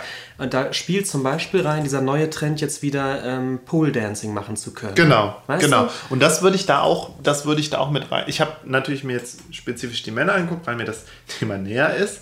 Aber ich glaube, bei Frauen ist es ähnlich. Und er sagt, es gibt im Zusammenleben, hat es ein paar Mal im mhm. Bekanntenkreis erlebt, so diese, diese, haha, witzig gemeinte, ach ja, wir sind so ein typisches Ehepaar und ja, mein Mann braucht das Saufen beim Fußballspiel, ich mache in der Zeit den Haushalt, aber ist doch auch okay. So, also so, aber so auf so ein ganz, ja, irgendwie so ein bisschen ironisch gedreht, aber von außen betrachtet denkst du, wisst ihr eigentlich, was ihr da treibt? Das ist doch total scheiße. Ja, okay. Also ich war immer sehr skeptisch, äh, was das anbelangt. Also dass ich immer gedacht habe, ja gut, es mag zwar irgendwie natürlich nicht ernst gemeint sein, es mag auch für die Leute, die das so leben oder abfeiern, auch ganz cool sein, vielleicht auch irgendwie ein guter Weg, irgendwie mit diesen unterschiedlichen Anforderungen irgendwie äh, die irgendwie unter einen Hut zu kriegen, das Ganze halt ironisch zu machen. Also du weißt halt, du musst, einerseits kannst du nicht mehr der, der, der mackerige Mann sein, muss aber trotzdem, es gibt aber trotzdem noch irgendwie Vorstellungen von Männlichkeit und das irgendwie unter einen Hut zu bekommen. Keine Ahnung, vielleicht ist da diese ironische Männlichkeit auch ein ganz guter Weg. Ich habe das halt immer nur, immer nur gesehen als letztlich, auch wenn es ironisch ist, ist es halt eigentlich immer noch Kacke. Ja, das ironische Deckmäntelchen für Genau. das, was man eigentlich ohnehin auch machen wollte. Ja. Genau. Ja. So. Ähm. Oh, jetzt sind meine Seiten durcheinander geraten. Da ist die zweite Seite. Ja, ich habe heute wieder einen ganzen Stoß an Papieren. Hier ist noch eine Chick-Seite dazwischen von Nein, mir, nein, dann wird es ganz nein, nein. jetzt. Ja, also diese zwei Punkte, Anknüpfung vom letzten Mal und eben diese Sache mit der, mit der ironischen Männlichkeit sind jetzt die Ausgangspunkte, äh, die mich jetzt zu diesem Text gebracht haben. Der Text ist von Leo Fischer oder Leo G. Fischer, der ist ähm, Titanic-Redaktionsmitglied, also der Satirezeitschrift und war sogar mal Chefredakteur und ist eben auch Mitglied der Partei Die Partei, wo ich auch gerne mal im Podcast reden würde, über diese Partei. Ähm, und der Text heißt Beim Barte des Proleten und ist in Aufga Ausgabe 4 äh, von 2004 in der Konkret erschienen. So. Ähm, von Leo Fischer habe ich wenig gelesen bis jetzt. Ähm, ich weiß auch gar nicht, was der jetzt genau in der Titanic da so geschrieben hat und so, keine Ahnung. Ich bin auch, ich weiß auch nicht, wie ich auf den Text gestoßen bin. Der ist auf jeden Fall im Internet auch, äh, kann man sich den durchlesen, auf der Seite von Fischer. Ähm, Fischer hat so einen bestimmten Stil, den ich ganz interessant fand und wo ich direkt als erstes dachte, okay, da hat aber einer seinen Adorno sehr intensiv gelesen. Also entgegen, wenn man jetzt denkt, das ist jetzt so ein Spaßvogel, äh, ja, so ein Satiriker, nö, da ist, da, da kommt schon sehr viel so der an Adorno geschulte Kulturkritiker durch. Und zwar auch von dem, ähm, man könnte jetzt böse sagen, verschwurbelten Stil. So, also so sehr sprachlich, immer Deutsch. ja, aber auch so ein bestimmter Adorno-Stil. Ich kann es gar nicht genau sagen, aber du machst in einem Satz halt drei bis vier Wendungen und so. Und es ist natürlich auch immer irgendwie dialektisch, ja. Kann ich nicht, kann ich jetzt nicht genau auf den Punkt bringen. Aber ja, sehr so ein Adorno, ein, äh, ein Adonismus irgendwie. Ähm, und auch sein, seine Perspektive. Also ich habe das, ich hab das jetzt mal so auf den Punkt gebracht, linker Ideologiekritiker. Ja, ähm, erinnert auch so ein bisschen aus so was, was so aus dieser antideutschen Ecke kommt, wobei ich jetzt dem äh, Leo Fischer nicht sagen würde, dass er, dass er ein Antideutscher ist. Ich meine, er ist Satiriker und ich meine, bestimmt nicht dogmatisch, aber er hat so eine bestimmte Perspektive. Er kritisiert nämlich sowas wie, was ich sagen würde, linke Spießigkeit.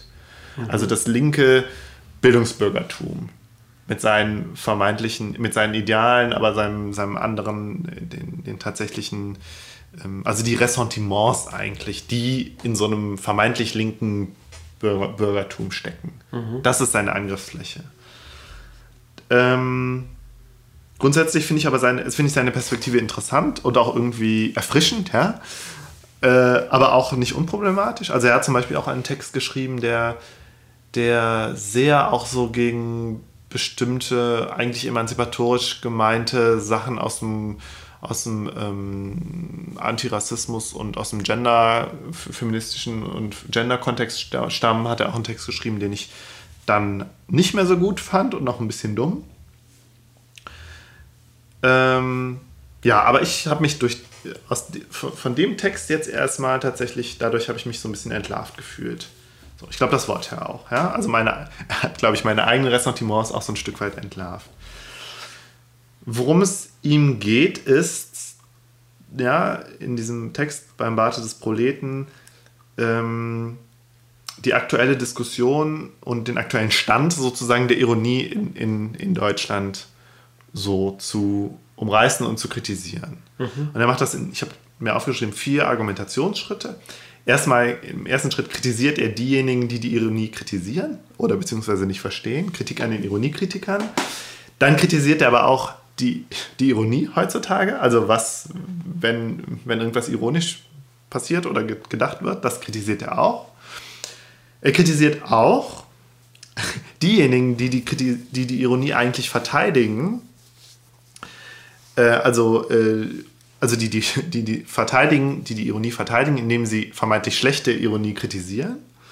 Und schließlich kommt er viertens zu einem eigenen Appell sozusagen, den ich aber auch jetzt gar nicht so spannend fand, kann ich vorwegnehmen. So, erstens, er porträtiert eben einen, einen gewissen Menschenschlag ja, der, von Leuten, die äh, mit Ironie nichts anfangen können, die Ironie Ne, äh, ähm, die durch äh, Ironie nervös gemacht werden und Ironie anstrengend finden. So. Und er sagt eben, genau diese Leute würden auch eben diese, und da haben wir das letzte Mal drüber schon gesprochen, diese neuen postironischen, diese neue postironische Literatur gut finden.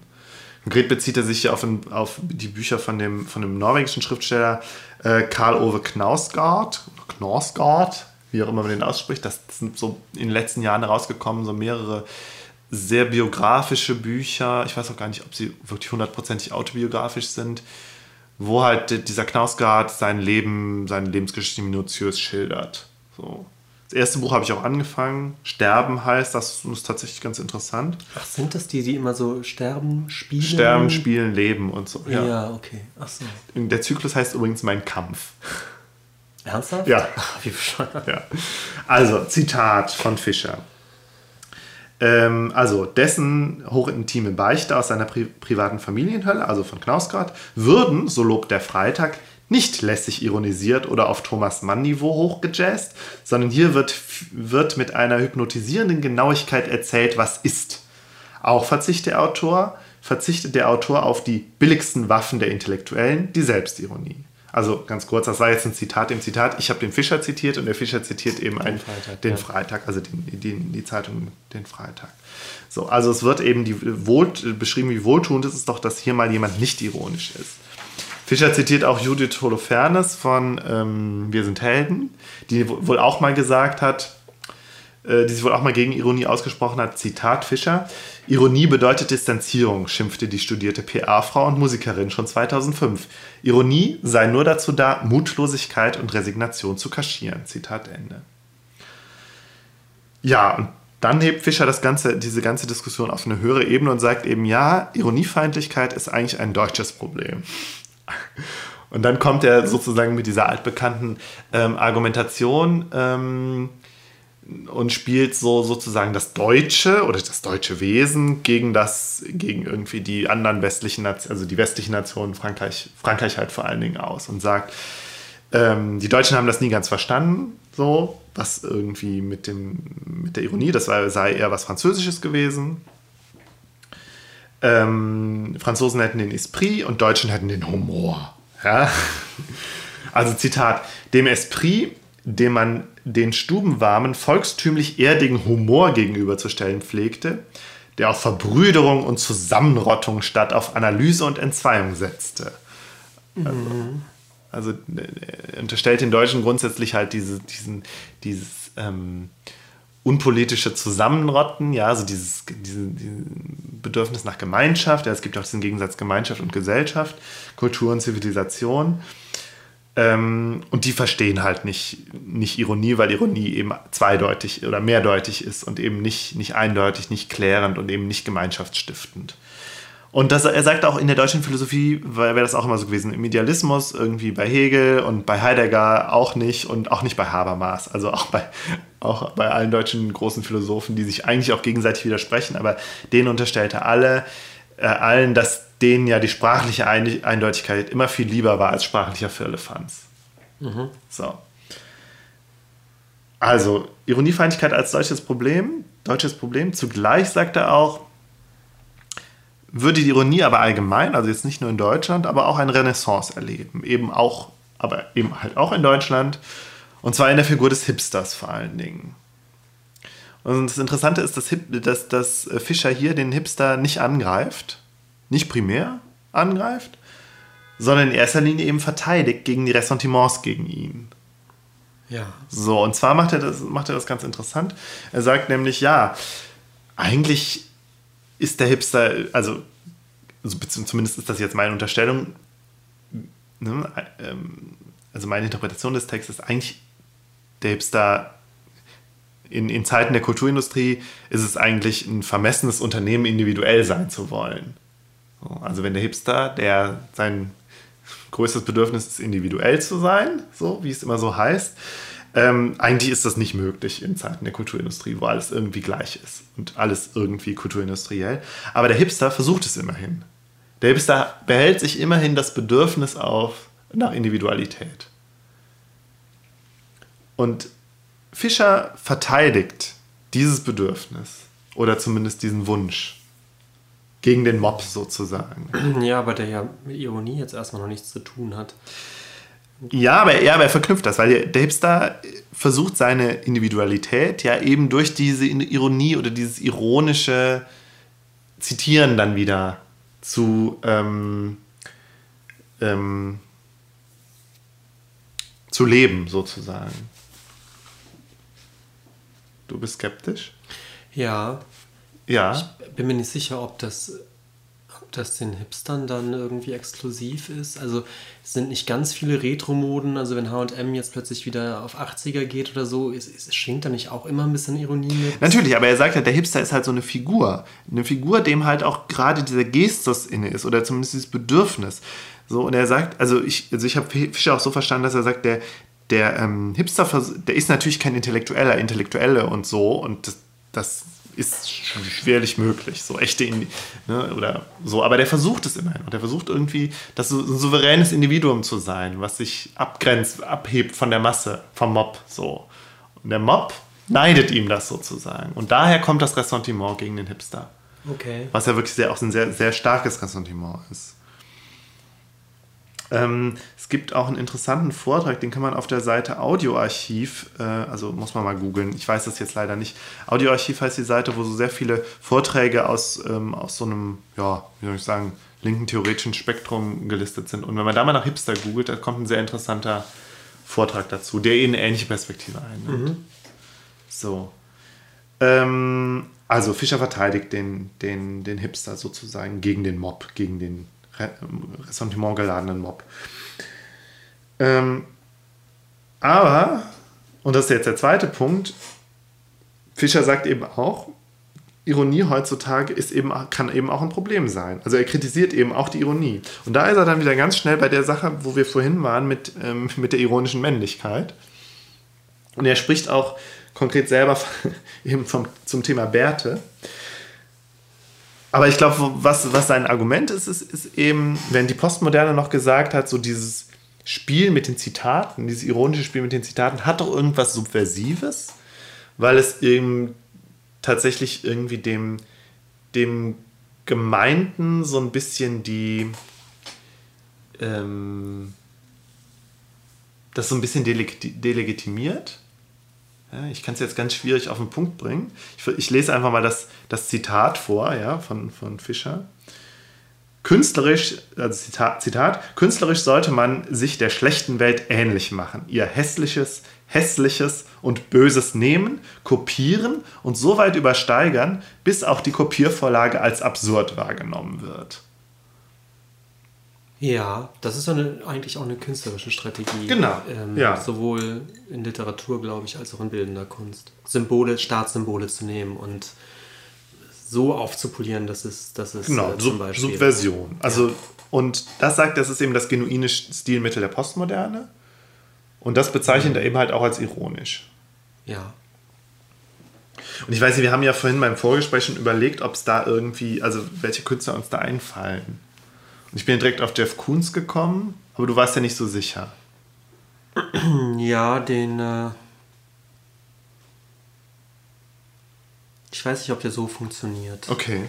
Aber zur Ironie so in der Bildung und Kunst kann ich ja später noch was sagen. Gut, gucken, ich mache einfach mal weiter. Genau. Hm, sein Hauptargument ist, oder was heißt sein Argument? Ich fand ihn da, da war er dann auch ein bisschen schwammig, der Fischer.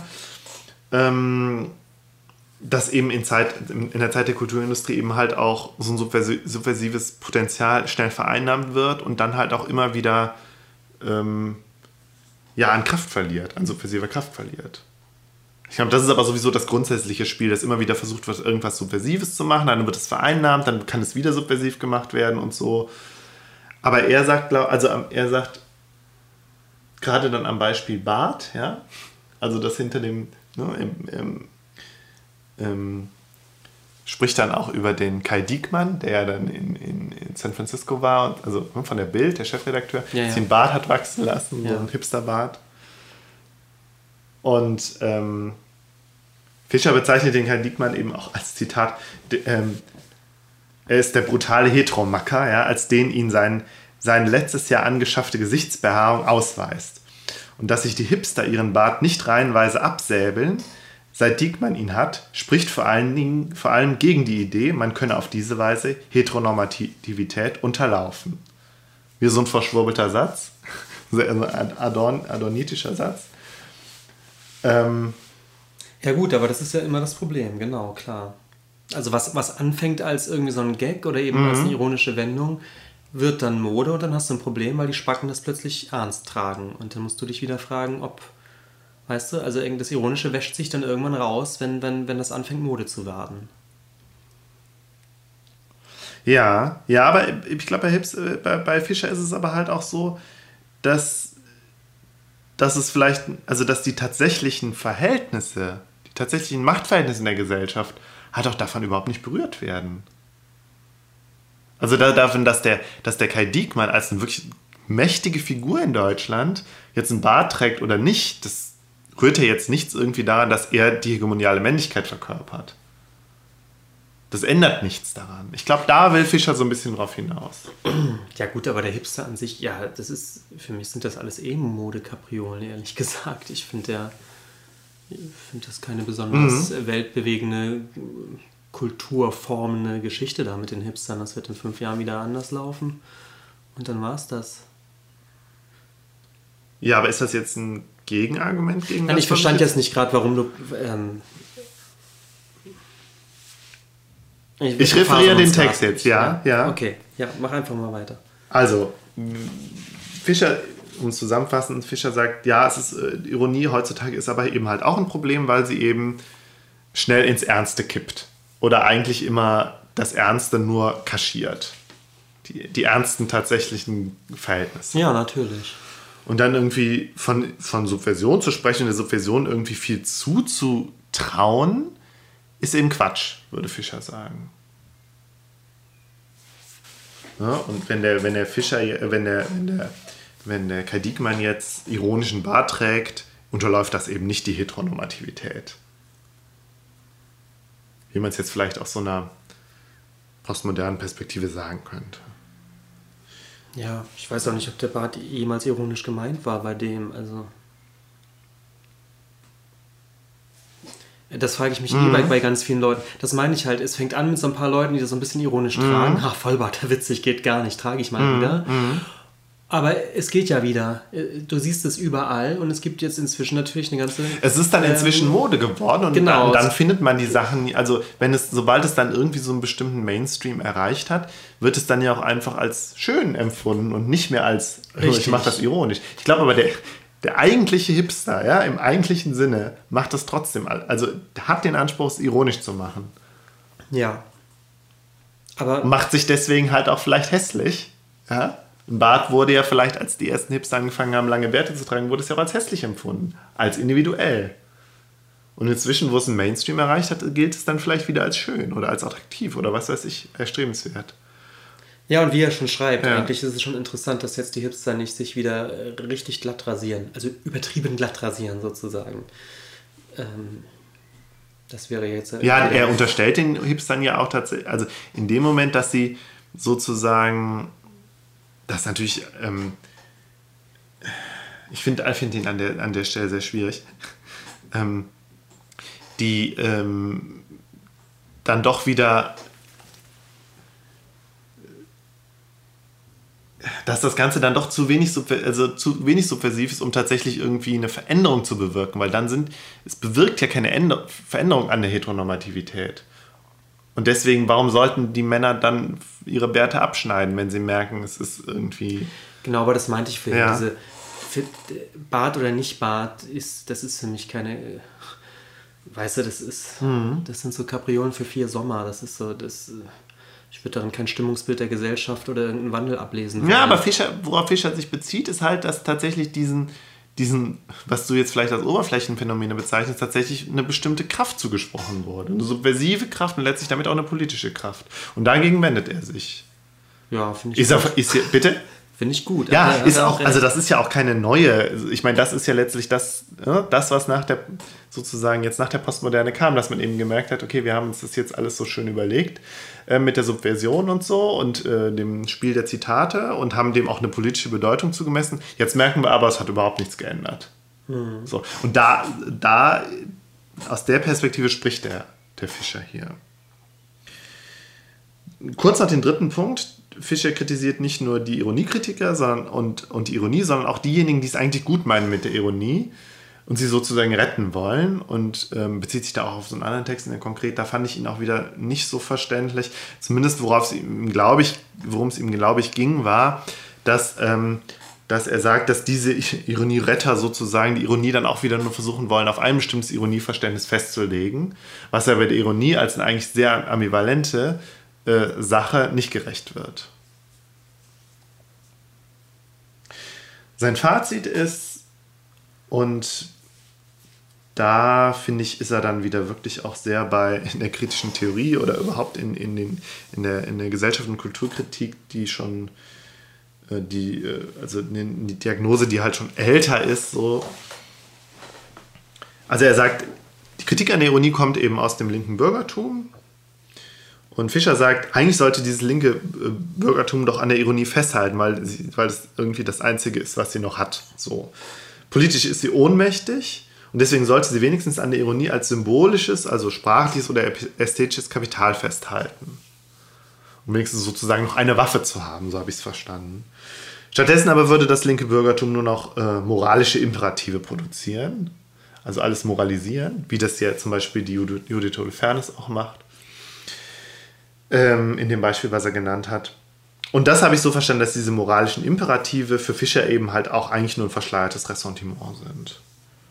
So, was wir da le letztendlich als eine Kritikfigur wieder drin haben, finde ich, ist eben so dieses, ja, anstatt dass das Bürgertum aufbegehrt nach oben und tatsächlich was ändert gesellschaftlich, verliert es sich eben im Ressentiment.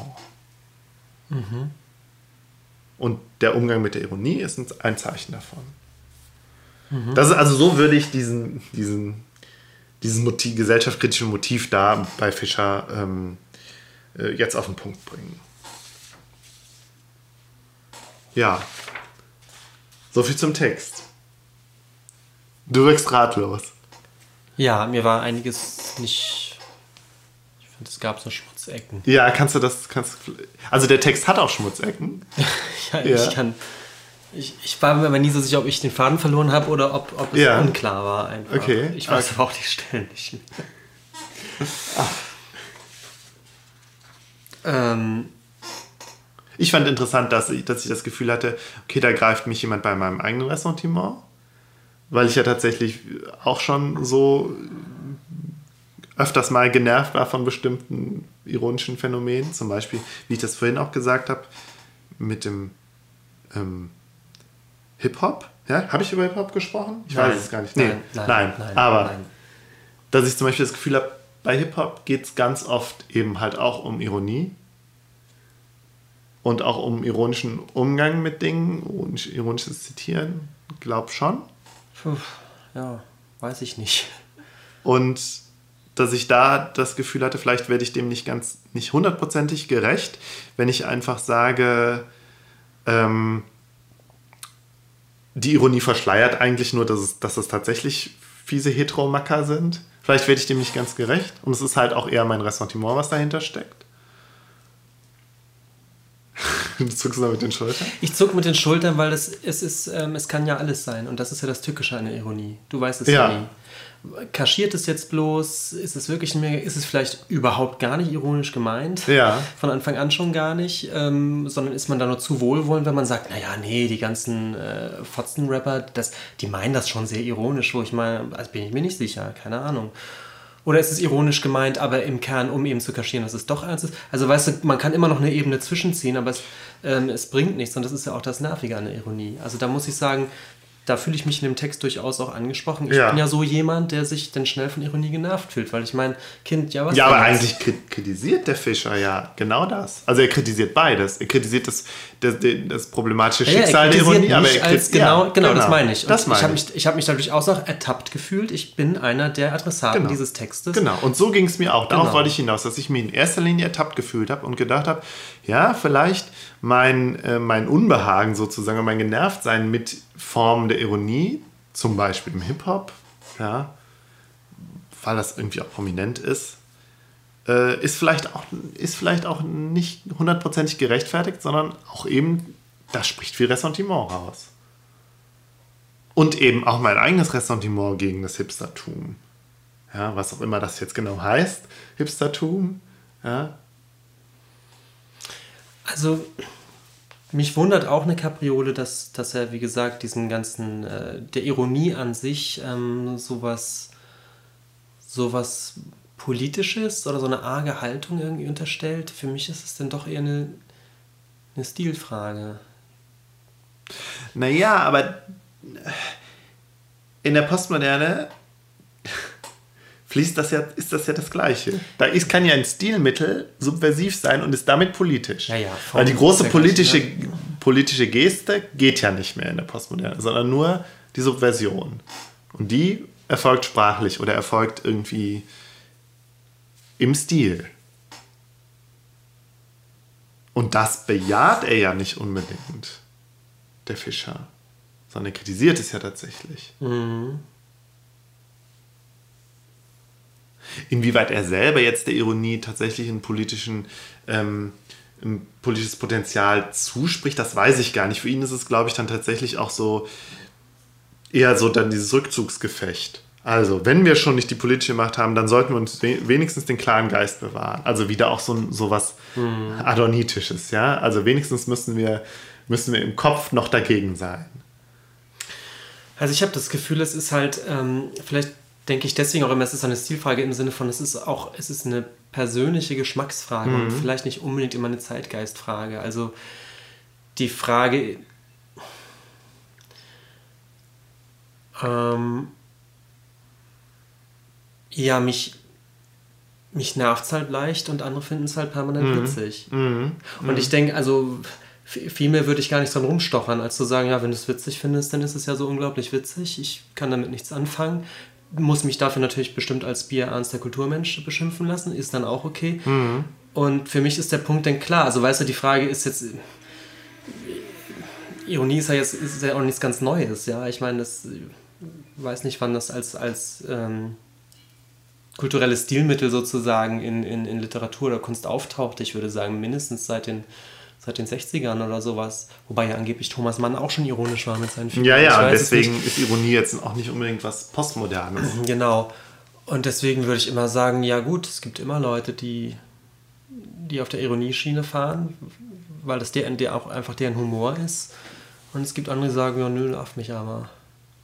Und das kann man klar im Hipster machen, das könnte ich aber auch schon an Gemälden von, von äh, äh, Martin Kippenberger aus den 80ern machen oder sowas. Da gibt es Leute, die beömmeln sich heute noch davor. Es gibt andere, die sagen, ja gut, kenne ich, habe ist ich. böse. Genau, die, die, weißt du, die, das kann man witzig finden, aber äh, ein Museum voller Kippenberger würde ich. äh, Wird der, wird der Gag dann auch schnell schwach, Ja. weißt du? Gibt andere, die, die vergöttern den immer noch. Ähm, Also du, du würdest jetzt sagen, es ist, es ist nichts Politisches. Du, würdest dem was Politisches absprechen. Ich würde der Ironie etwas Politisches absprechen. Also, Ja, ich versuche nochmal noch mal zurückzukommen auf die Sache mit dem ironischen Sexismus. wir können darüber sprechen, wir können aber auch vielleicht doch Ja. über Jeff Koons auch sprechen. Ja, dann sprechen wir erstmal über Jeff Koons. Ähm, Jeff Koons ist ein Künstler. Ich fange mal ganz vorne an. Die Ja. Kunst an sich. Obwohl, wir wollten ja eigentlich auch noch eine, eine ganze Sendung zu Jeff Koons Vielleicht machen machen. wir das mal. Ja, aber vielleicht, vielleicht ein bisschen allgemein. Also die Kunst ist natürlich ähm, so ein Hort, wo es gerne mal ums Ganze geht, ja, wo Mhm. es um existenzielle äh, Aussagen geht und äh, die, die menschliche Verfasstheit und sonst Mhm. was. Und deswegen glaube ich, ähm, ist es auch nicht besonders überraschend, dass das natürlich dann auch ein wunderbarer Spielplatz ist, eben dann für Ironiker, da reinzuhauen. Ja. Mhm. Ja. Und einer von denen ist Martin Kippenberger, der mir einfällt, der sich der, der äh, einfach zum Teil sehr, sehr witzige Sachen reinbringt und sich in diesen Ja. witzigen Sachen dann aber auch über den Kunstbetrieb lustig macht und über das eigene Künstlertum und so weiter. Und äh, einer, den du ja jetzt ins Spiel gebracht hast, äh, wo das vielleicht auch zutrifft, ist Jeff Koons, mh, der so ein bisschen im so ein bisschen als neuer Pop-Art-Künstler zum Teil so verhandelt wird. Ähm, ich kann ja mal so eine, so eine ganz typische Skulptur beschreiben, die Art von Skulpturen, für die er unter anderem bekannt ist. Das sind nämlich, äh, man kennt das vom Jahrmarkt, so aufblasbare Ballontiere, die immer aus so einem mit Metall glänzenden, also wie, so, wie, so, ein- wie so ein Hochglanzaluminium so aussehen. Genau. Und dann so Hunde, weißt Ja. du? Oder sowas. Aus oder, so einer Wurst. Oder, oder Herzen. Ballonwurst, ja. so, so, genau, Herzen aus so einer Ballonwurst, so in, in ganz, äh, ganz äh, kitschig, mega Mhm. verchromten Look sozusagen. Und die gibt es ja so im, ja, auf Jahrmärkten zu kaufen, auf, auf der Kirmes. ja, auf Und, Brummel. äh, er nimmt jetzt genau das und macht das aber viel größer als wirklich große, monumentale Skulpturen, die teilweise dann wirklich irgendwie zwei Meter hoch sind oder sowas oder drei Meter hoch. Und es gibt dann tatsächlich zum Beispiel ein, ein Herz, ein großes Herz, was, wenn man es zuerst sieht, aussieht, als wäre es tatsächlich zum Aufblasen. Also es hat wirklich auch diese, diese Falten Ja. zu, zu, zum, äh, in, in, den, äh, in den Knicken drin oder in den Rundungen, dass man wirklich denkt, oh, das ist ein Ballon. Und es ist aber eben eine große, massive äh, Metallskulptur, die auf, auf absolut Hochglanz poliert ist, ähm, die dann aber sogar noch so ein, so ein überdimensioniertes Schleifchen drumherum Ja. hat. Das heißt also wirklich ein 1 zu 1, äh, so, so ein Ballonherz, aber dann eben in ganz groß gemacht. Und die Ironie besteht dann vielleicht darauf, daraus, dass natürlich der Herstellungsprozess dieses Herzens, wie Kunz es macht, ungeheuerlich kompliziert ist, sehr teuer ist, Ja. die, die Oberfläche so hinzubekommen, dass sie aussieht wie aufgeblasen, aber letztendlich eben aus, au- wirklich aus Metall ist. Ja? So, und diese Dinger stellt er ins Museum. Und ähm, dann könnte man sagen, er ironisiert, ja, was eigentlich? Den, ähm, den Kunstbetrieb, ähm, äh, die, ich weiß es nicht, den. Oder ist der Gag dann eben, dass, dass reiche Leute für eine Million Euro Ja. ein Herz kaufen, was aussieht Ja. wie vom Jahrmarkt gekauft, äh, was, was eigentlich drei Euro Also ich habe gerade das Gefühl, du, du kriegst den Kunst jetzt nicht so mit dem Ironie-Ding zusammen. Nee, das ist halt das, was ich Mhm. meinte. Ich bin mir nicht sicher, was er da, was er da tut. Mhm. Also klar ist für mich, es ironisiert so ein bisschen eben die, die bierernste Ja. Kunst. Ja? Es, man kann sich ja vorstellen, daneben hängt irgendwie wie ein Gemälde von, von irgendeinem modernen Meister, wo es, wie gesagt, ich übertreibe so ein bisschen um die Verfasstheit der Menschen im 20. Jahrhundert Mhm. geht. Und daneben steht eben dieses große Ballonherz von Jeff Koons. Ja? Dann, dann wird ja schon klar, für den Bereich der Kunst, dass er sich da um, über irgendwas wirklich sehr lustig macht. Ja. Und ich bin mir aber nie so sicher, über was eigentlich. Über die Künstler, die, die versuchen, politische oder philosophische Aussagen zu machen. Macht er sich über die lustig von wegen, ach Gott, ihr mit eurem tiefsinnigen Gekleckse? Oder macht er sich lustig über eine bestimmte Sammler- oder? Museumsbesucherschicht, die Vermutlich über alle. die diese Herzen jetzt cool finden. Macht er sich, ja, macht er sich lustig über seine eigenen Sammler, über die Galeristen, äh, wahrscheinlich irgendwie über alles. Und eben bei diesem Punkt irgendwie über alles, finde ich dann schon wieder, wird es auch so ein bisschen belanglos, weißt du? Ich finde es keine zielsichere, treffende Kritik auf irgendwas, sondern habe so das Gefühl, es ist ein mega Gag. Ähm, Ja, ich glaube, jetzt verstehe ich, worauf du hinaus willst. Ja, weil es eben so allgemein ist, so die Ironie so allgemein sozusagen, verliert sie an an Schlagkraft. Genau, und Ja. das perfide ist ja, wenn man Kuhns fragen würde, ge- über was, Wird er gar um was geht's dazu eigentlich, was kritisiert das, bist du ja schon wieder, ja, ja, das ist doch eine Ironie, da ist doch Mhm. die Frage schon falsch gestellt. Es geht ja eben darum, keine Aussage zu treffen. Haha, ich mache doch keine Aussage. Oh, Aussagen sind ja so Ja. 90er Jahre. Aussagen machen wir nicht mehr. Und in, an dem Punkt muss ich mich dann doch wieder eben als, als unironischer Kulturmensch outen, denke ich so, ja, wenn es keine Aussage hat, finde ich es noch nicht so spannend. Hm. Dann ist es einfach nur ein Gag. Okay. Ja, vielleicht lassen wir das als dein Statement stehen und ich mache jetzt noch eins zum Thema Ironie, wo ich, um nochmal an, an den Anfang ähm, zu kommen, wo ich dann doch wieder das Problematische sehe an dieser sogenannten, also was ich jetzt so nenne, ironisch, an dem ironischen Sexismus. Also wenn halt, weiß ich nicht, ironische, also wenn, was weiß ich, gewalttätige Hetenpornos konsumiert werden und das und behauptet wird, es sei ironisch, macht das ja letztlich eine Kritik an diesem Verhalten schwer.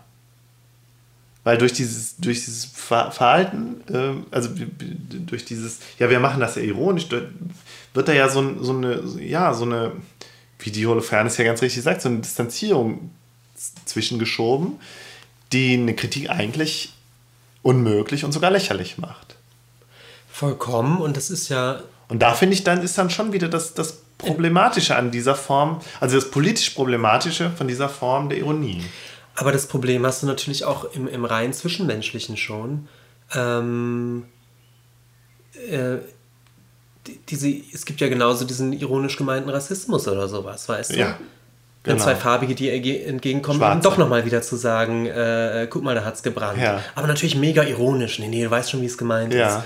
Und wo du dann eben jede Unsicherheit, wie es gemeint ist, die du dann äußerst, Ja. äh, ist plötzlich, bist du der Doofe, der es ja wieder nicht verstanden hat. Ne? ja. Aber so, ich meine, so, so setzt sich dann natürlich, so setzen sich dann natürlich bestimmte äh, Diskriminierungsformen auch weiter fort, nur halt im Mäntelchen der Ironie. Die dann Absolut. noch schwieriger zu kritisieren ist und noch schwieriger zu, zu fassen, sozusagen. Aber ich weiß nicht, ob du dich erinnerst, wird natürlich gar keinen Fall Namen nennen, aber ich hatte einen Kommilitonen, bei dem ich mir wirklich nie sicher Ja, war. ja, ja, ja. Du weißt, von dem ich spreche. Ja. Der eben, war, war das einfach so ein Urironiker? Ja. Ähm, oder hatte der auch einen Sack voll Ressentiments gegen, äh, also ich sag's leider, wie es ist, gegen Juden und sonst was? Das war mir bei denen nicht Mhm. Ja. klar. Und wenn du den aber mal gefragt hast, weil du über das Gefühl hast, der Gag ging jetzt, der war echt hart, ob du mal sagst, sag mal, meinst du das jetzt ernst? Ja. Dann kam natürlich sofort die Notbremse, also die ich als Notbremse Ja. dann irgendwann interpretiert hat. Nein, ach, wenn du weißt doch, wie das gemeint ist, haha. Ja, ja. Plus, weißt du, aber genau das ist ja das Grundproblem an der Ironie. Mhm. Genau das ist es doch. Du kannst damit ja, das ist ja das Deckmäntelchen für alles und deswegen, also mich nervt's. Ich, und also nicht, weil ich es nicht verstehe, sondern weil ich immer denke, ja, ich, ich hoffe schon, ich verstehe gerade, dass es Ja. ironisch ist, aber kann man sicher sein? Ah, ja. nee. Ich finde, das ist ein guter, guter Schlusspunkt. Das Oder habe ich die jetzt abgewürgt? Nö, ich bin, ich bin mit dem Thema Ironie durch. Also ich will noch mal, um, um nochmal zu sagen, dass ich Ironie doof finde, nur so viel. Ich fand es mit 14 auch mal spannend und habe das Gefühl, äh, Ja, ja, ja, diese, diese Haltung ist natürlich auch. Deswegen meine ich, also, es, ist, ist eine, bin. es ist eine Modesache und es ist eine, ist eine Geschmackssache und ich habe manchmal auch das Gefühl, es ist eine Entwicklungssache. Ich, als Jugendlicher ist Ironie das Allergrößte irgendwie. Ja. Und, Sarkasmus. Äh, Sarkasmus. Äh, Ja, natürlich, weil du da, damit so eine Distanz halt zeigen kannst. So. genau, und du kannst, du kannst jede Aussage nochmal im Prinzip zurücknehmen. Mhm. Weißt du, du musst nie Stellung beziehen und so weiter. Genau. Und das, ähm, das langweilt mich.